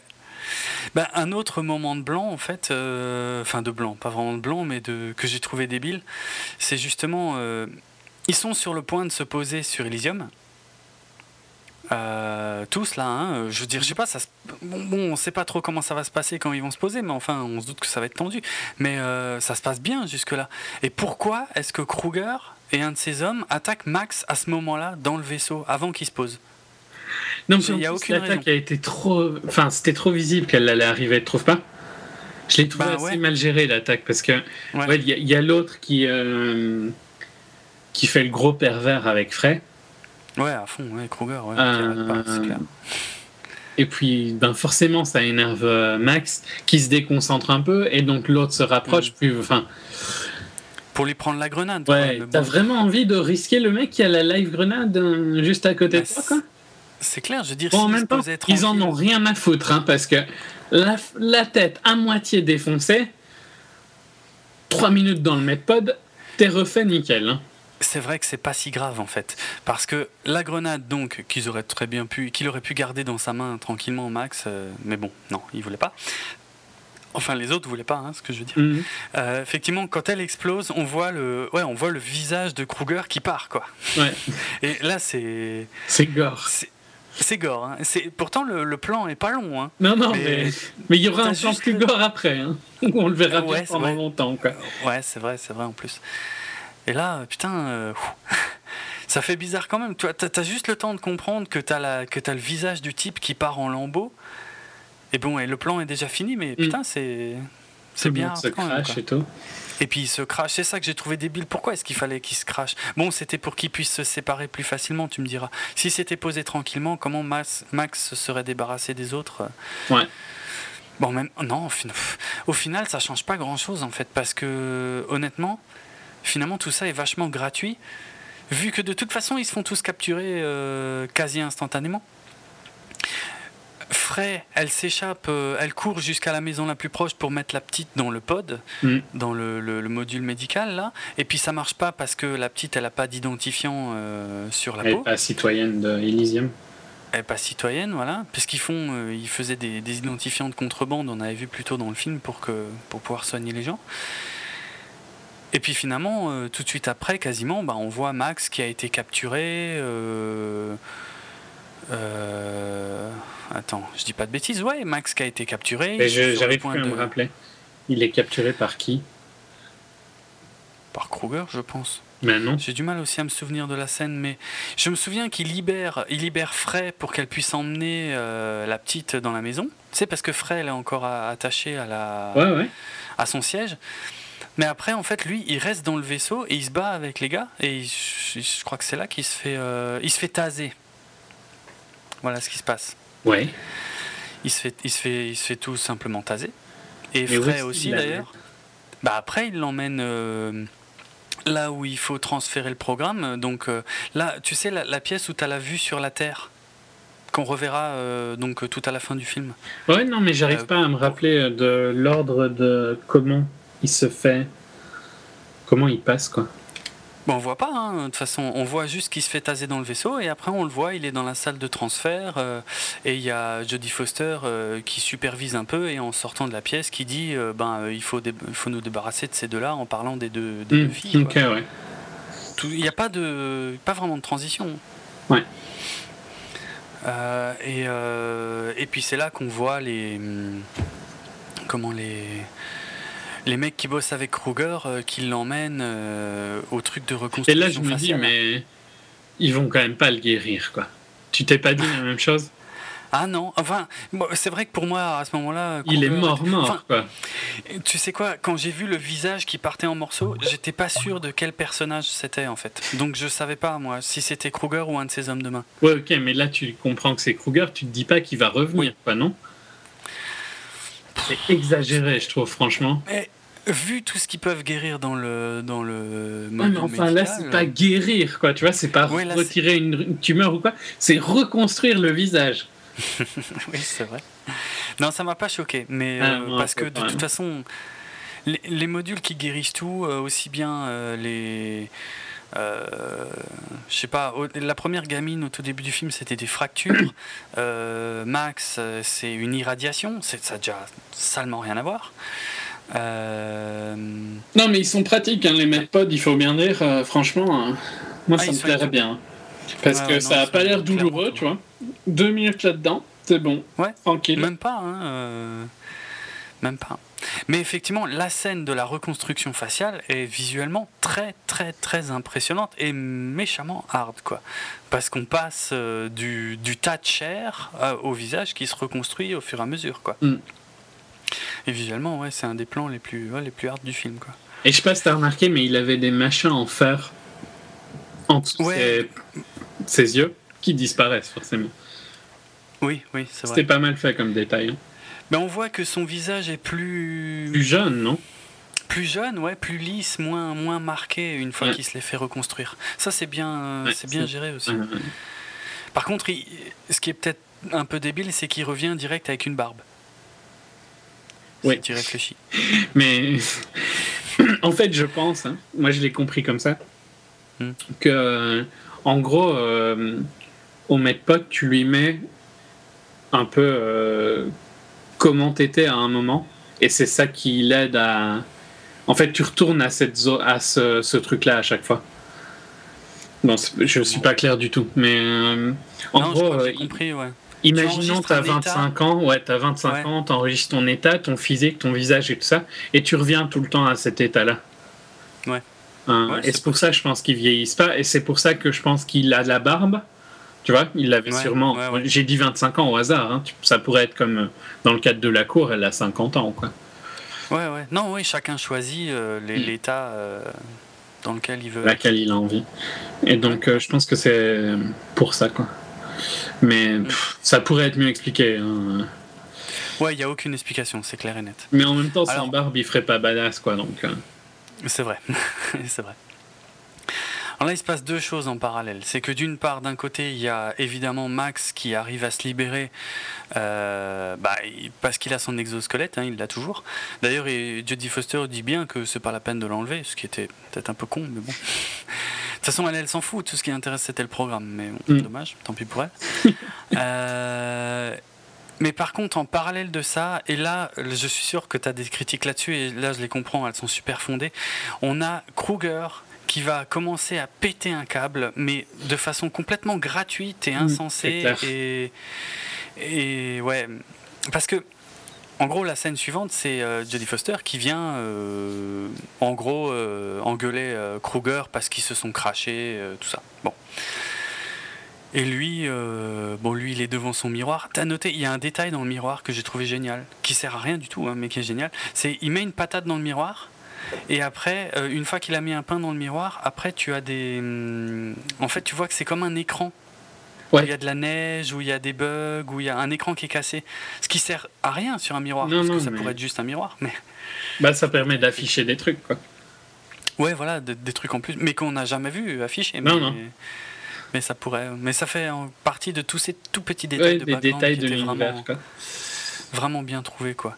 Et tous ces implants métalliques que Kruger avait dans le corps, on n'a jamais d'explication, mais tout ça, ça leur donne, je sais pas, un peu plus de, de présence, de, de caractérisation. C'est intéressant. Bon, par contre, Kruger pète un gros câble et puis euh, il tue de la cour. Il tue de la cour, ouais, bon, elle est pas totalement achevée à ce moment-là, mais elle fera pas long feu, donc ouais, autant elle aurait pu crever là, hein, d'ailleurs. C'est quand même un peu le massacre des citoyens d'Elysium, hein, là, d'un coup. Pas de mort pendant des années, puis paf, deux. Oh, mais ça, c'est souvent le cas hein, dans, les, dans les films ou même dans les histoires qui, qui, qui, décrivent. Une fausse critique. des euh, sociétés idylliques, d'un coup, ça part en couille. Ouais, pourquoi, pourquoi il balance de la cour comme ça dans l'endroit où, est enfermé Frey et il lui dit ouais soigne-la et je sais plus quoi, je viendrai m'occuper de toi plus tard ou... Il lui dit ça Non, je, je sais plus. Je crois. Je sais pas. Non. Enfin bon, soit de toute façon il la balance là à mon avis en se disant bah voilà c'est fermé là-bas tu vois c'est un peu la prison. Ah ouais. Euh. Elle, est, elle, est, morte quasiment. Hein, ouais non mais.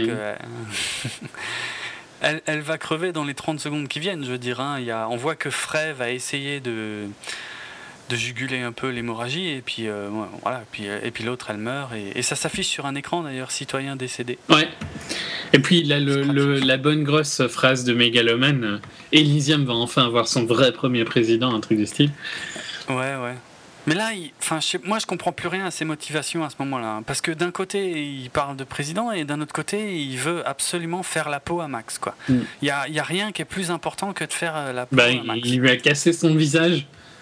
T'aurais pas envie il, a un nouveau visage plus jeune, mais, plus Ça n'empêche. T'as pas envie de manger des grenades comme ça. C'est pas non, plaisant. d'accord. Oh, c'est pas plaisant, j'avoue, mais euh, vu, vu les conséquences, euh, c'est pas gravissime non plus. Hein. Je sais pas, c'est peut-être très traumatique hein, comme expérience quand même. Ah, ça par contre, ça doit être traumatique de sentir ton visage qui se barre en couille, oui. Euh. ça, ça c'est sûr, mais, mais quand même, je sais pas. Vu comme je suis parano d'aller chez le dentiste, tu vois, j'ai l'impression que j'aurais quand même un peu peur de prendre la grenade en plein dans la gueule, quoi. Mais bon. non, mais c'est sûr, mais bon. Comme dit, il est réparé là, il a plus mal. Pourquoi il fait chier, quoi? Tu sais pas, peut-être que les mémoires restent, tu vois. Soit. de toute façon, il a décidé qu'il allait se venger. Il met son armure euh, jeu vidéo. Bah, il a, voilà, il a aussi un endosquelette a priori en un stock. Exosquelette. Euh, un Putain, oui, je, les confonds. Hein. alors que ça a vraiment rien à voir. Euh, et effectivement, c'est le moment ou jamais de, de, se le faire implanter pour aller foutre sur la gueule à Max. tu, tu, te disais, mais mm. c'est con de pas l'avoir utilisé avant, parce qu'il était quand même comme un gros glandeur, gros dégueulasse il n'aurait pas été. Hein. Ouais, ouais, mais euh, bien sale et tout, tu vois. Hein. Tant qu'à faire, autant le mettre, hein, direct. C'était peut-être un peu moins discret.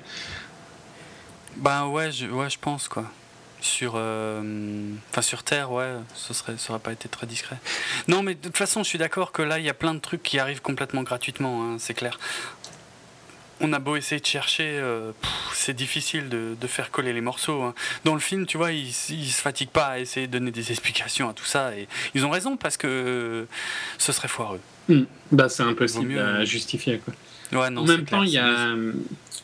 Euh, la troisième compagnie de Spider, euh, qui, euh, la neuvième compagnie de Spider, qui se ramène sur euh, Elysium. Ouais, effectivement. Relativement sans problème hein, pour eux. Ouais, oui, bah oui, parce qu'ils sont trop occupés avec Max, on va dire. Non, je crois qu'il y a un truc genre, eux, ils utilisent un vaisseau qui serait accepté, un truc du style. On voit le vaisseau qui approche, mais je me souviens plus pourquoi il passe. Hmm. Et je me suis dit, ah ben c'est pratique quoi, vous gardez le bon vaisseau quoi. vu qu'on ils ont, on a vu qu'il y avait plein de gens qui mouraient avant, tu vois. Hmm. Bon, soit. Bon. Ouais, encore une fois, il n'y a pas trop d'explications, je non, crois. Non, c'est clair. Euh... Euh, là, on, là, on bascule par contre dans l'action pure, quoi, parce que là, Max arrive là où est Frey, et puis il la défend des mecs qui sont en train de l'agresser. Donc là, on rentre euh, dans une grosse phase action pure, et puis euh, après, il emmène Frey jusqu'à un ascenseur pour euh, qu'elle aille mettre la petite dans un medpod. Et en lui disant, elle lui dit ouais, mais ça va pas marcher, elle a pas le truc d'identification, et puis il dit ouais, t'inquiète, j'ai un plan. Et il a quand même du bol que Spider. Enfin, tu me diras, non, il était en communication avec Spider, mais Spider arrive à, ce, à cet endroit-là, juste à ce moment-là, mm, quasiment. Mm. Il, y a, il, y a, quand même, il utilise une arme euh, un peu bizarre, quoi. Je saurais pas vraiment la décrire, mais elle est super classe, celle qui lance des rayons bleus en la mitraillette. C'est l'arme qu'il va utiliser contre, euh, ben, dans la salle, tu vois, il prend une arme dans. C'est une armurerie en fait, là où euh, les Je me souviens, ouais, il... ouais, ouais. Il prend une arme où il est écrit Chemrail en tout gros. Chemrail, ça je me souviens aussi, ouais, c'est vrai. Et c'est ouais, ça, ça, tire un peu comme des lasers, quoi, on va dire, mais super rapidement. Ça a l'air de bien défoncer. Hein. Ouais, ça a l'air de friter méchant, hein, c'est clair. Non, mais les, les scènes d'action sont, sont, cool. Il n'y en a pas tant que ça dans le film, hein, non, si tu hein. regardes finalement. Hein. Il y avait la non. grosse attaque, et puis celle-là, et puis le combat final qu'il y a dans, dans, quelques instants, quoi. Mais mm. il n'y en a pas tant que ça. Non. Mais elles sont. C'est pas, c'est pas le style que je préfère, mais elles sont correctes. Ouais, elles sont ok. Mais c'est pas pour ça que le film est intéressant. Non, c'est vrai. Euh... Bon, on a la, la, bande de joyeux débiles qui ouvre les portes, qui passe de porte en porte. C'est pas ultra intéressant hein, à voir jusqu'au combat final. Je trouve pas qu'il se passe rien ouais, de spécial, non. quoi, tu vois. Bah, disons que d'un côté, il y a euh, donc Max qui va aller avec Spider, euh, donc euh, bah, transférer ce fameux programme là pour rebooter mm. Elysium et afin que Frey puisse soigner sa fille, parce qu'à ce moment-là, c'est ça l'enjeu principal. Ouais, ouais. Ce qui paraît un peu léger, même si, même si elle est émouvante, hein, cette gamine, mais euh, c'est vrai que c'est un peu. Bah, on n'a quasi pas parlé, quoi. Elle a eu ouais. scènes avant, tu vois. C'est difficile de. Mm. Tout ton... C'est pour ça que je les traitais d'accessoires. Il euh, n'y a ouais, aucun personnage, tu vois. C'est vraiment des accessoires pour pour Max et en plus qui n'est pas non plus un personnage ultra intéressant. En fait, je crois que c'est mon plus gros problème avec le film, c'est si euh, je m'étais attaché à un personnage, je pourrais encore pardonner plus l'histoire mauvaise, tu vois. Mais Max, je trouve pas du tout est intéressant comme personne. Il est euh, déjà, il est quand même assez égoïste, tu vois, à part dans la phase finale. Ouais. Hum, c'est vrai. Il montre pas vraiment de compassion euh, à un moment au début et Ouais, je sais pas, enfin, il est pas intéressant, quoi. Tu, tu sais pas trop. Il y a trop de background qu'on connaît pas de lui. Ouais. Euh, on, le, on sait des, des petits. des bribes d'informations, ouais, tu vois, mais rien on de nous gros. A lâché quelques... Hmm. Et ouais, ça, ça, pose vraiment problème, je trouve, parce que euh, au final, euh, Spider, tu vois, c'est, il est, il est ridicule aussi comme perso, il est plein de clichés, quoi. Ah, c'est Ouais, le ouais, méchant gangster qui est quand même pas si méchant que ça, quoi.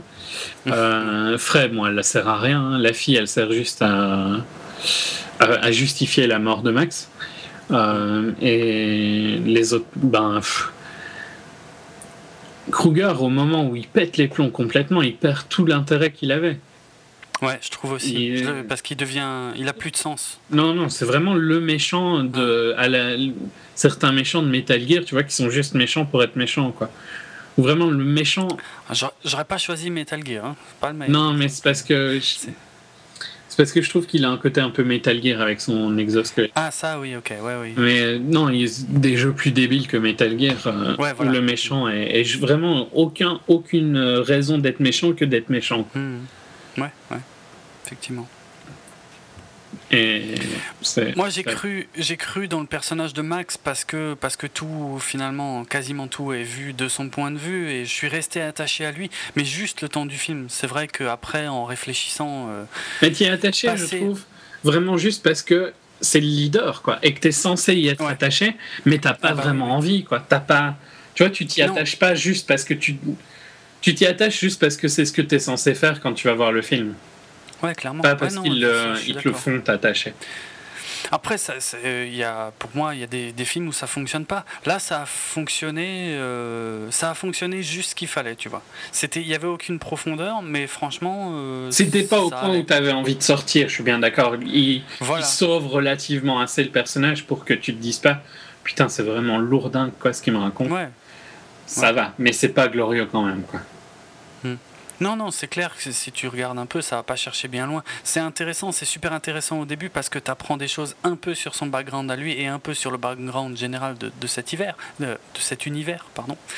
Mais euh, mais ouais, après, après, après, il y a plus rien et puis euh, après, ben, il faut te laisser porter quoi. Bon, moi ça a marché, mais je comprends que c'est c'est léger. Mm. Et, si j'insiste en fait autant sur le fait que ça a marché, c'est parce que bon, passons, il y a, y a, tout le combat, euh, l'énorme combat entre les deux. Bon, c'est très physique, c'est très bourrin. Euh, Kruger est plein de ressources et puis même jusqu'au bout, il, il essaye. si jamais il saute, il, il fait sauter Max avec. bon, bref. Le combat est pas mal et puis le, décor est assez bizarre d'ailleurs. On sait pas trop où ils sont. Hein. Ils sont dans une espèce d'usine mais avec des fleurs. Ça, pas. Euh, non, c'est un peu. C'est chelou. Hein. On sait pas. On sait pas trop ce que c'est. Bon, c'est on, les coulisses d'Elysium, tu vois, ça on le mm. sait, mais euh, on sait pas à quoi sert vrai cet endroit. Par rapport au fait qu'on a vu beaucoup de très épurés et tout, là c'est assez industriel et c'est pas quelque chose qu'on avait vu euh, mm, mm. avant. Et il y, a des, y a des plantes quand même, il y a des genres de, de, de, grosses arbres avec des fleurs, il y a du vent. Je sais pas, c'est. bon, c'est original. Mais ça n'a aucun sens, mais c'est original. C'est au moins ça. Hmm. Mais bref. Moi, j'ai pas trouvé le euh, combat ultra intéressant. Hein. Franchement, je trouve qu'il était. voilà, enfin, il est, passé, quoi, tu vois. C'est pas la meilleure scène d'action du film, je suis d'accord. Pour moi, la meilleure, ça, ça restait celle du braquage sur la Bugatti. Hein. Je trouvais. Hmm. Ouais, non, clairement, ça c'est la scène d'action hein, du film, de toute façon. Mais euh, ouais.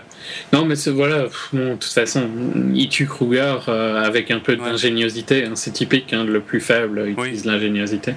En arrachant, c'est euh, un des circuits de son exosquelette. Hmm. Ouais, j'ai trouvé que c'était un peu. Enfin voilà, quoi. Il n'y a aucune, aucune non plus. Il, ne, il sacrifie rien, quoi, au final, pour tuer Kruger. Tu vois, ouais, ok, mon exosquelette, il est un peu cassé, quoi. C'est tout. Mais il n'y a plus de méchants, donc on s'en fout un peu, quoi. Ouais. Non, c'est vrai que le. Ouais, non, mais je suis d'accord, il, a... il manque quelque chose à ce combat pour le rendre épique. Pour, euh, pour, que, pour justifier que ce soit euh, le climax du film, enfin vraiment la, la grosse scène.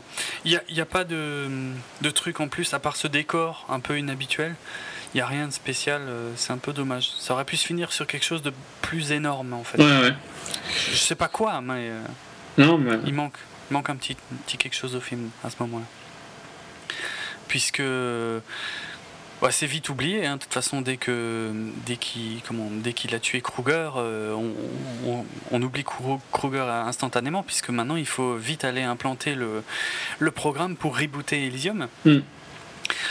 non pas pour devenir président, mais, euh, mais parce que c'est le seul moyen de soigner la petite en fait euh, sans, sans qu'elle ait d'identifiant euh, tatoué ou gravé dans la peau quoi. Et c'est là que, que, Spider se rend compte en étudiant le programme. Bon, il y a le président qui est en train d'arriver avec des hommes armés, ça, ça sert pas à grand chose. Sauf vraiment tout, tout, tout à la fin. Mais c'est à ce moment-là que Spider se rend compte que pour exécuter le programme, c'est le fameux truc dont on parlait tout à l'heure, a priori, ben, ça doit le tuer et il n'a pas le choix. Il n'y a pas de, il a pas d'échappatoire, il ne peut pas le soigner dans le medpod, il n'y a rien. Et euh, il, prend quand même le temps. J'ai trouvé ça un peu bizarre. Euh, la gestion de l'urgence dans, dans la mm. scène est peut-être pas optimale non plus. C'est une critique que je fais super souvent dans les jeux vidéo. Euh, ça m'énerve à mort parce que il y a d'un côté le monde est en train de se casser la gueule, tu vois. Et toi, tu prends bien ton temps à. T'as pris ta décision et tu mets du temps à l'activer, quoi, tu vois. Ouais. Et parce que D'abord, d'abord, il lui passe le clavier. Parce que, ouais, Spider prend le temps de lui donner le clavier. Bon, tu me diras. Qui veut se tuer lui-même, euh, ok, quoi. Oui. Il lui demande. Hein, c'est cool. Ouais, ouais, il lui demande. Euh, mais. C'est un peu long, quoi, le temps qu'il prenne le clavier, qu'il regarde le clavier, qu'il réfléchit. Quand t'as bien les plans de coupe. Ouais. Avec la petite, avec le président qui arrive, avec les hommes armés et tout, bon. Ça sert pas à grand chose, on sait très bien ce qu'il va faire. Ben oui, et on sait bien que la petite va survivre et tout ça, et donc voilà. Ouais. Ouais. Et Elisabeth Mais... euh, c'est assez marrant, les lumières s'éteignent puis se rallument. Malgré ça, attends, juste avant hmm. qu'il appuie sur la touche, il appelle Frey, il a une dernière conversation avec Frey, et, euh, et il, je sais plus, il, remercie la petite, euh, notamment pour l'histoire avec l'hippopotame et le suricate, et qu'il a compris le truc de l'hippopotame. Alors, je suis d'accord, c'est un peu grossier, c'est même vraiment des gros sabots, mais j'avais les larmes aux yeux en fait pendant ah la scène quand même. Ouais. Ça m'a. C'est pour ça que je disais. Euh, hors du film euh, à ce moment-là, je pense. C'est à cause de ce moment-là que je te disais tout à l'heure que moi je suis quand même bien resté euh, avec le personnage pendant tout le film. Ça m'a. Oh, après, tu vois, mais quand, quand, je le reverrai, ça me refera pas la même chose. Tu vois, c'est pas comme certains de mes films euh, cultes où euh, quand il se passe un truc similaire, à chaque fois ça me refait le même effet. Là, je pense pas que ce sera le cas. Mais Bon, sur, la, sur un premier visionnage, ça a marché parce que jusque-là, j'étais assez bien avec le perso. C'est pour ça que je disais ça tout à mm. l'heure, en fait. À cause de ce moment-là, maintenant. Ouais, non, moi, pas. Mais ça disparaît assez vite. Hein. Ça disparaît assez vite. Il appuie sur le bouton. Comme tu dis, il y a le reboot complet de la station qui est très, très visuel parce qu'on voit les trucs qui s'éteignent, qui se rallument. Ouais. Et puis, euh, et puis la petite qui se fait soigner, euh, qui est guérie. Et, euh, et donc c'est là qu'on a aussi la scène où le président rentre avec les robots et qu'il il ordonne au robot de, ben de, de, tirer ou d'arrêter euh, Spider et les robots refusent parce que c'est un citoyen. Hmm. Et moi, c'est là que j'ai cru qu'il était président. Ah ouais, non, non, non. Non, là, je suis, je suis sûr que non. Et en fait, par contre, ce qui. Ah oui, ça vient de me revenir, il y a un petit épilogue euh, un peu grossier parce que ça paraît. Euh, euh, assez difficile à croire. Euh, parmi les choses qu'a lancé euh, Spider, bon, il a, il a accordé la, citoyenneté à absolument tous les habitants de la Terre, ok? Admettons, ça admettons. Mais par contre, c'est le truc médical qui est un peu gros parce qu'il lance, comme s'il lançait un, programme de soins pour tous les habitants de la Terre. Et immédiatement, il y a tous les véhicules de soins qui étaient prêts dans Elysium, qui décollent vers la Terre et qui se posent pour aller soigner les gens. J'arrive. Euh, franchement, j'arrive absolument pas à trouver la moindre justification à ces vaisseaux euh, médicaux. Non, en fait. ils ont aucun sens d'avoir été construits. C'est clair. Qu'ils en aient un à la limite, pas encore. ouais, hein, peut-être s'il faut aller chercher quelqu'un qui est sur Terre, mais euh, je pense pas qu'ils soient des milliers à faire l'aller-retour comme Carlyle. Non. Pour le Et t'as pas besoin d'avoir un truc aussi industriel, quoi. C'est clair, là c'est des vaisseaux énormes avec plein de medpods alignés et puis euh, et, en même temps il y en a il y en a quand même pas des masses quoi. Et donc on retourne au point que je critiquais au début, pardon. Problème d'échelle. Problème d'échelle parce qu'ils n'ont pas les, les, ressources pour sauver tout Elysium. Attends, dans quel sens? Non, euh, sauver toute la Terre, pardon. Ah, toute la Terre. Elysium n'a pas les ressources pour sauver la Terre, tu vois. Euh, bah, les problèmes de la. Ils peuvent aider, mais il n'y a pas des méthodes pour tout le monde, quoi, tu vois. et ça paraît euh, trop petit pour une planète ben, entière, je suis d'accord. Oui, et, et qu'est-ce qui va se passer quand il va y avoir les méthodes mis comme ça, tu vois? Ouais. Bah, là, là, dans le film, on a des jolies images, tu vois, les gens qui arrivent avec les enfants malades et tout. Et puis trois secondes après, il y a des gangsters qui seront là et euh, ils vont calmer tout le monde et ce sera... Ils vont prendre le contrôle, ouais. C'est un peu c'est un peu sombre hein, comme manière de regarder, mais je trouve que mm. ça me gêne un peu parce que c'est c'est tellement irréaliste quoi.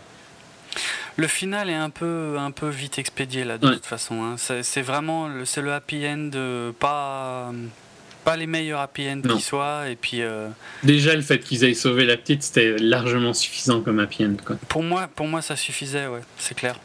Après, tu vois, ils pouvaient, ils pouvaient donner des indices par rapport à des choses qu'ils pourraient faire dans le futur. Mm. Mais, éviter de, le montrer. Quoi. Mais voilà, sans le montrer. Mais parce que là, tout de suite, envoyer les, les gros vaisseaux et tout, bizarre. C'est trop, ça va trop vite.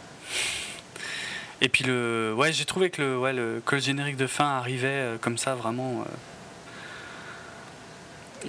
enfin, l'impact émotionnel de la fin est, loupé parce que j'ai du mal à y croire. Ça veut trop conclure et euh, c'est dommage. J'aurais mm. préféré qu'il laisse quelques points de suspension.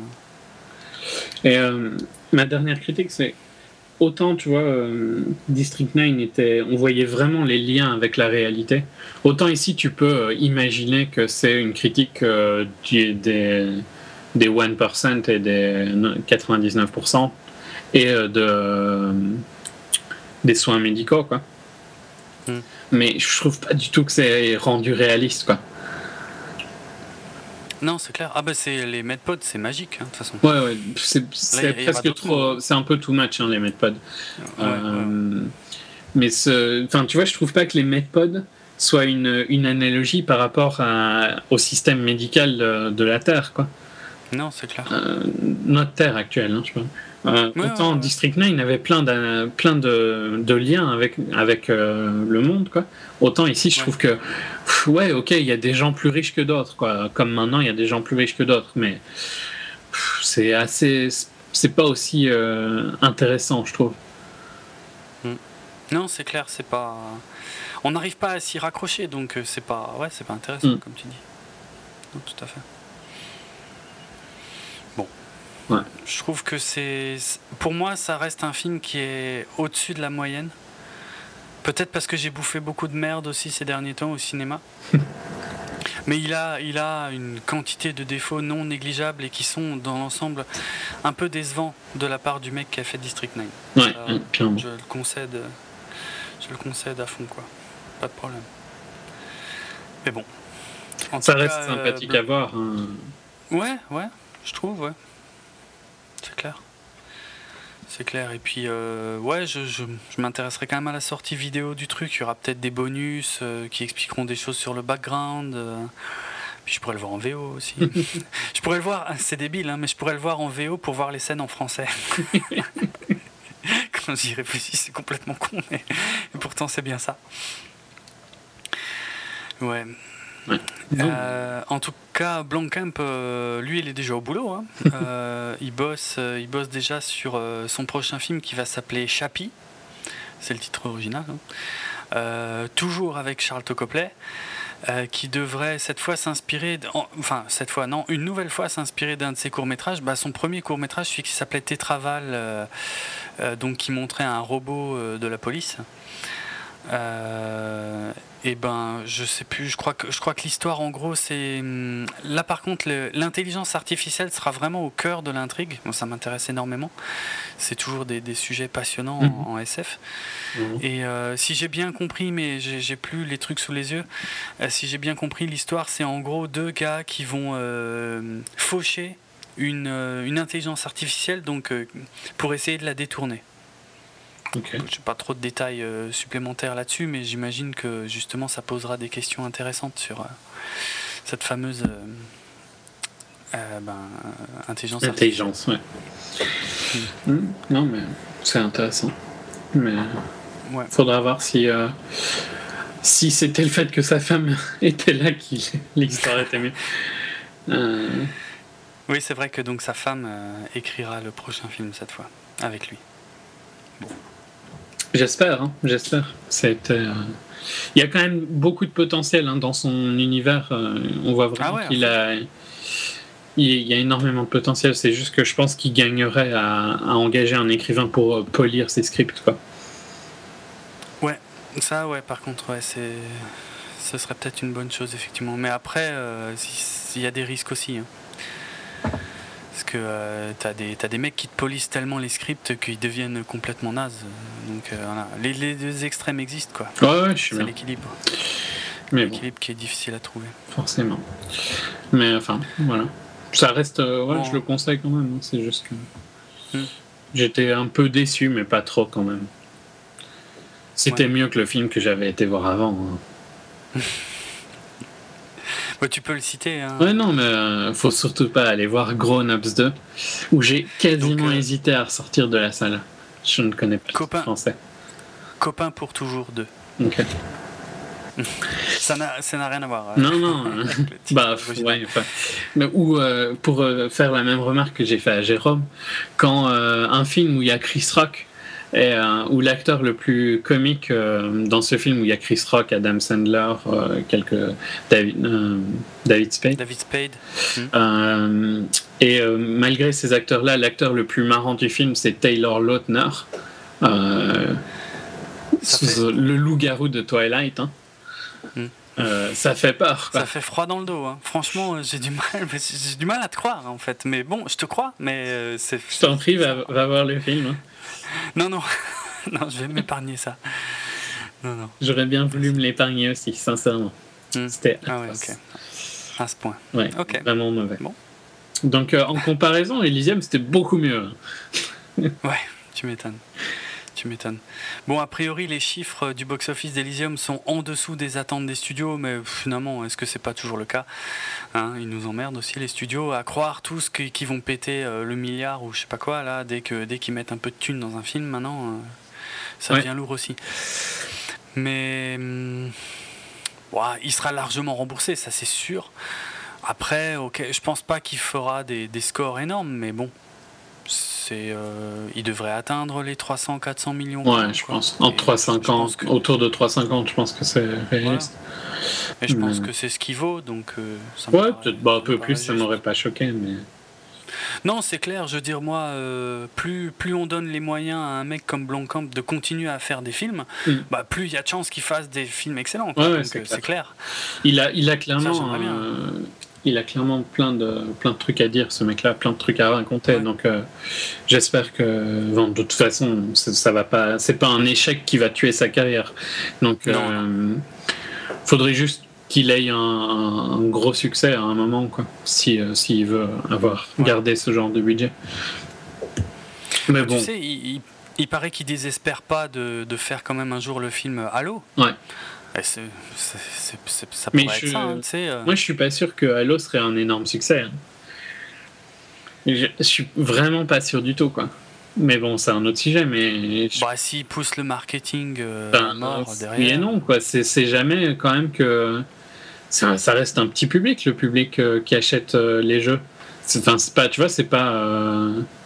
Euh, c'est devenu. euh, c'est devenu la- plus gros. premier- Là, je sais bien, mais ça, c'est. Ouais, c'est devenu plus gros que le cinéma, hein, les dépenses de jeux. Ouais, mais c'est difficile de juger ça, je trouve, parce que Oui. ça reste quand même plus niche, quoi, tu vois.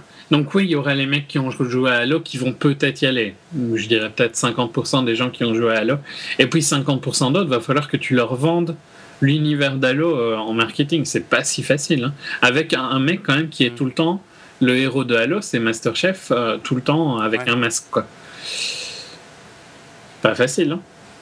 Ouais, après. euh, Pas dit que ce sera Masterchef et tout ça, ok. Ouais, voilà, c'est clair. Les, les adaptations de jeux au cinéma ont rarement été littérales hein, par rapport aux matériaux d'origine. Et les- elles ont aussi rarement été bonnes.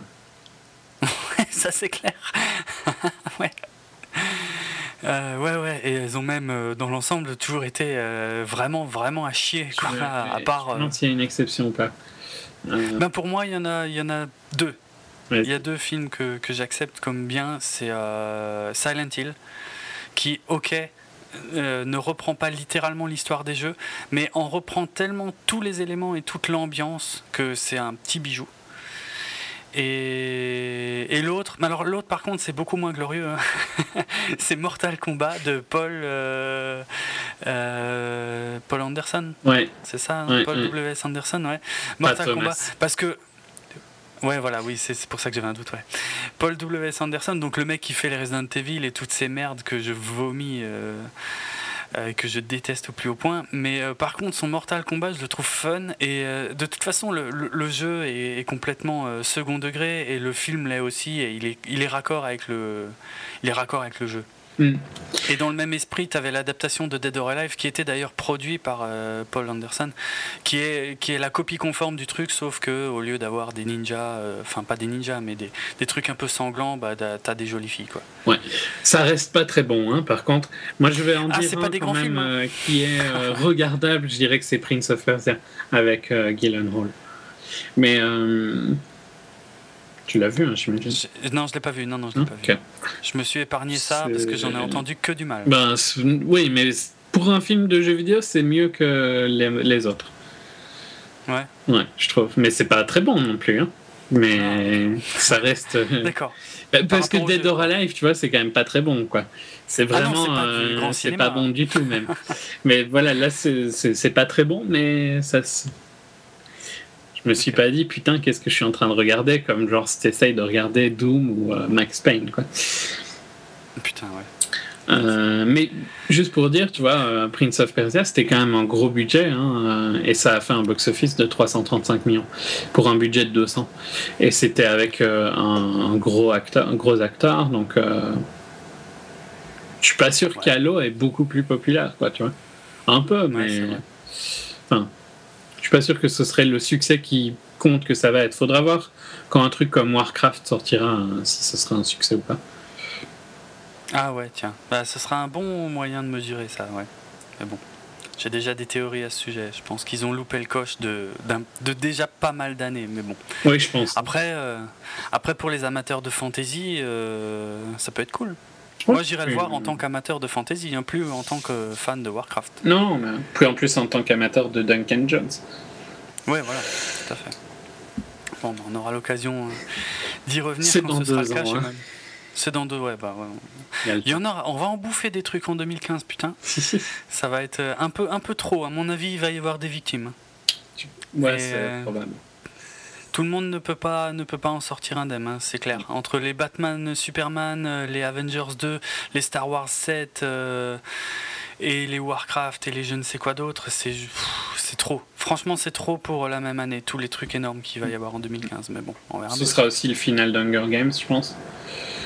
Ouais, alors ça, par contre, ça, c'est, ça joue pas dans la même euh, cour. Ah, ça joue en niveau audience. euh, Ouais, trop pas.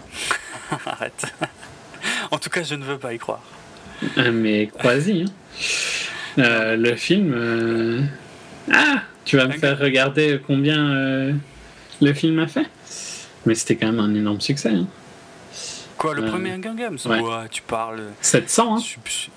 Non, putain, 700 pour cette merde. Donc, tu vois. Ouais, enfin, ça, peut, ça peut largement se casser la gueule. Mais non, mais non. De toute façon, Ouais, si elle avait été russe, t'aurais rien dit. C'est juste parce qu'elle est pas content. Ah non. Non, non, non, mais tu exagères. À peine. Tu exagères. Soit. Ah, il y aura que- aussi. Ouais. Il y aura aussi un nouveau James Bond en 2015. Il y aura aussi euh, normalement le reboot euh, des 4 Fantastiques. Non, mais ça, J'essaie de retrouver là tout ce qui sort en 2015. ça fait beaucoup de choses euh, pour. Enfin, c'est- un peu comme quand il y a trop de jeux, quoi. Il y a, il y a toujours des jeux qui. Ouais. Il y a toujours des jeux qui Normalement, sortent. hein. normalement, euh, il y aura le nouveau Terminator aussi. Celui-là, je peux te prédire qu'il va se vautrer. euh, Et je peux te prédire déjà aussi qu'il sera à chier. Pas, je prends pas beaucoup de risques. hein. Il y aura, il y aura, ah ouais, il y aura les suites de Independence Day. C'est vrai que ça fait un moment qu'ils bossent là-dessus. Euh, les suites d'Independence Day, donc toujours réalisées par Emmerich, mais sans Will Smith, qui euh, a priori n'en a rien à foutre d'Indep- d'Independence Day. Il y aura le nouveau Pirate des Caraïbes. Avengers, non? Putain. Avengers 2, ouais, ouais, je l'ai déjà cité. Il y aura normalement le Jurassic Park 4, et ça fait trop, franchement, ça fait trop pour une même année. Man of Steel euh, 2, donc euh, qui sera Batman versus Man of Steel. Euh, voilà, là je crois que j'ai cité vraiment les plus gros. ouais. Bah, Il y aura un nouveau Marvel, Ant-Man. euh, Il y aura Ant-Man, ouais, sera Prometheus début de la phase 2. 3. Ah putain. euh, la fin d'Hunger Games. Ouais, effectivement, la fin de Hunger Games. euh, Ça L'adaptation fait- d'Assassin's Creed. Un nouveau Terminator, Ouais. tu l'as dit. Ouais. Non, on va y voir, euh, va y avoir des. Le, épisode 7 aussi. Tu l'as dit, j'imagine. Ouais, le Star Wars, je l'ai dit, ouais, ouais. Le nouveau Jurassic, peut-être. Enfin bon, il y, y, a quand même pas mal de trucs euh, en projet pour 2015 qui vont faire mal. Ouais, non, mais trop, trop pour une même année. Ou alors ça va être du non-stop, tu vois, de, de, mai, du mois de mai au mois d'août, on va bouffer blockbuster sur blockbuster. Ça va être, euh, ça va être l'overdose. Franchement, mm. euh, je, je suis pas très optimiste. Mais enfin bref, on verra d'ici là. On en parlera dans 24 FPS. 24 FPS qu'on peut retrouver où? T'as vu cette transition? T'étais pas prêt en fait. Non, j'étais pas prêt, tu vois, c'était trop euh, intense. Donc euh, vous pouvez le retrouver sur le site bipod.be. Euh, vous pouvez nous laisser des commentaires sur le site ou bien sur iTunes et vous pouvez également nous laisser des notes sur iTunes et sur podcastfrance.fr. Ouais. donc laissez beaucoup de notes et beaucoup de commentaires, on aime beaucoup ça. Et euh, mais que des positives, hein, par contre. C'est ça hein, qu'il faut dire, non? Non, enfin, moi. mais non, c'est pas vrai. des positives et des négatives. On, aime bien de savoir ce qu'on peut améliorer. Euh, le, le, le, message politiquement correct, en tout cas, c'est oui, oui, ne nous laissez que des trucs positifs, mais faites ce que vous voulez. Quoi. c'est pas notre genre. Euh, vous pouvez nous suivre personnellement dans le, dans le ah, j'ai du mal, hein, là. Tu m'as, tu m'as perturbé, tu vois, en lançant ça trop bien, quoi. Donc, vous pouvez retrouver Jérôme sur son blog dravensworld.net et sur Twitter, at dravenardrock, d r a v e n a r d r o k Et vous pouvez me retrouver sur Twitter, at rates, r h i t z Et voilà, je te laisse enchaîner la fin. Euh, ouais, qu'est-ce que je voulais dire? Ben, Sur euh, podcastfrance.fr, euh, on est deuxième du top 20 Podcast France actuellement. Donc euh, merci, merci à tous ceux qui ont voté pour nous et euh, merci à tous ceux qui vont voter pour nous pour qu'on soit premier. voilà, c'était le dernier message que je voulais passer. Non, sinon j'ai rien de spécial. Bah, maté euh, District 9 hein, si vous l'avez pas vu. c'est dommage, c'est en tout cas pour l'instant le meilleur film de Blancamp. Bon, il en a fait que deux, mais mais Elysium est cool aussi quoi, c'est clair. Et non, j'ai rien d'autre de, spécial à dire euh, pour conclure cette émission. Si euh, Insaisissable est premier au box-office français, c'est un scandale. mais en même temps, vu le reste des merdes qu'il y a à l'affiche, euh, je vois pas ce qu'il ce qui pouvait y avoir d'autre. Voilà, tu vois, c'est pas tant un scandale que ça. Ouais, enfin, quand même. C'est trop. Bon, bref, allez, on vous laisse parce que sinon les gens vont croire qu'on rallonge, qu'on rallonge pour atteindre les 3 heures dont, dont on est, pas encore. Le but, hein. Voilà, c'est pas le but, non, non, c'est pas notre but, malgré ce qu'on pourrait croire, vu la longueur de la plupart de nos épisodes. Donc on vous laisse, euh, à bientôt, allez au Cinoche, et puis euh, ben, profitez, euh, tiens, en... Ah non, j'allais dire une bêtise, je crois que c'est pas dans toute la France, je crois que c'est que en Alsace. Bon bref, si vous êtes dans une région... Allez au Cinoche, mais n'allez pas voir Grown Ups 2. Hein. Ouais, non, le copain... non, c'était quoi? Copain pour toujours Copain pour toujours D'ailleurs, c'est sublime comme titre, vraiment. Ouais. Ouais, donc fin, fin août, en tout cas, dans certaines régions, il y a des, il y a des offres. Euh, euh, qui vous aident, euh, enfin, qui, ouais, qui, qui, incitent à aller au ciné avec des places pas chères. Je sais que chez moi, du 24 août au 31 ou au 30, ça doit être, j'ai tous les films à 4,50€. Donc voilà, profitez-en aussi pour aller voir des films que vous n'auriez pas forcément été voir. C'est une bonne occasion, ça sert à ça. Ou pour rattraper les blockbusters que vous n'auriez pas encore vus faites comme vous voulez, comme vous le sentez. En tout cas, on se retrouve très bientôt. Euh, on aura une petite pause un poil plus longue que d'habitude parce que toi, Julien, tu seras en mission à la Gamescom. Mm, c'est ça. Et voilà, mais on se retrouve euh, d'ici quand même une semaine et demie, moins de deux semaines, quoi qu'il arrive, je pense. Ouais, ouais. Pour qui casse de pour une, pour, une adaptation de comics qui est jusqu'ici notre Sujet préféré, en tout cas, souvent les plus polémiques. ouais, c'est clair. Allez, à bientôt. Salut. au ciné. Ciao.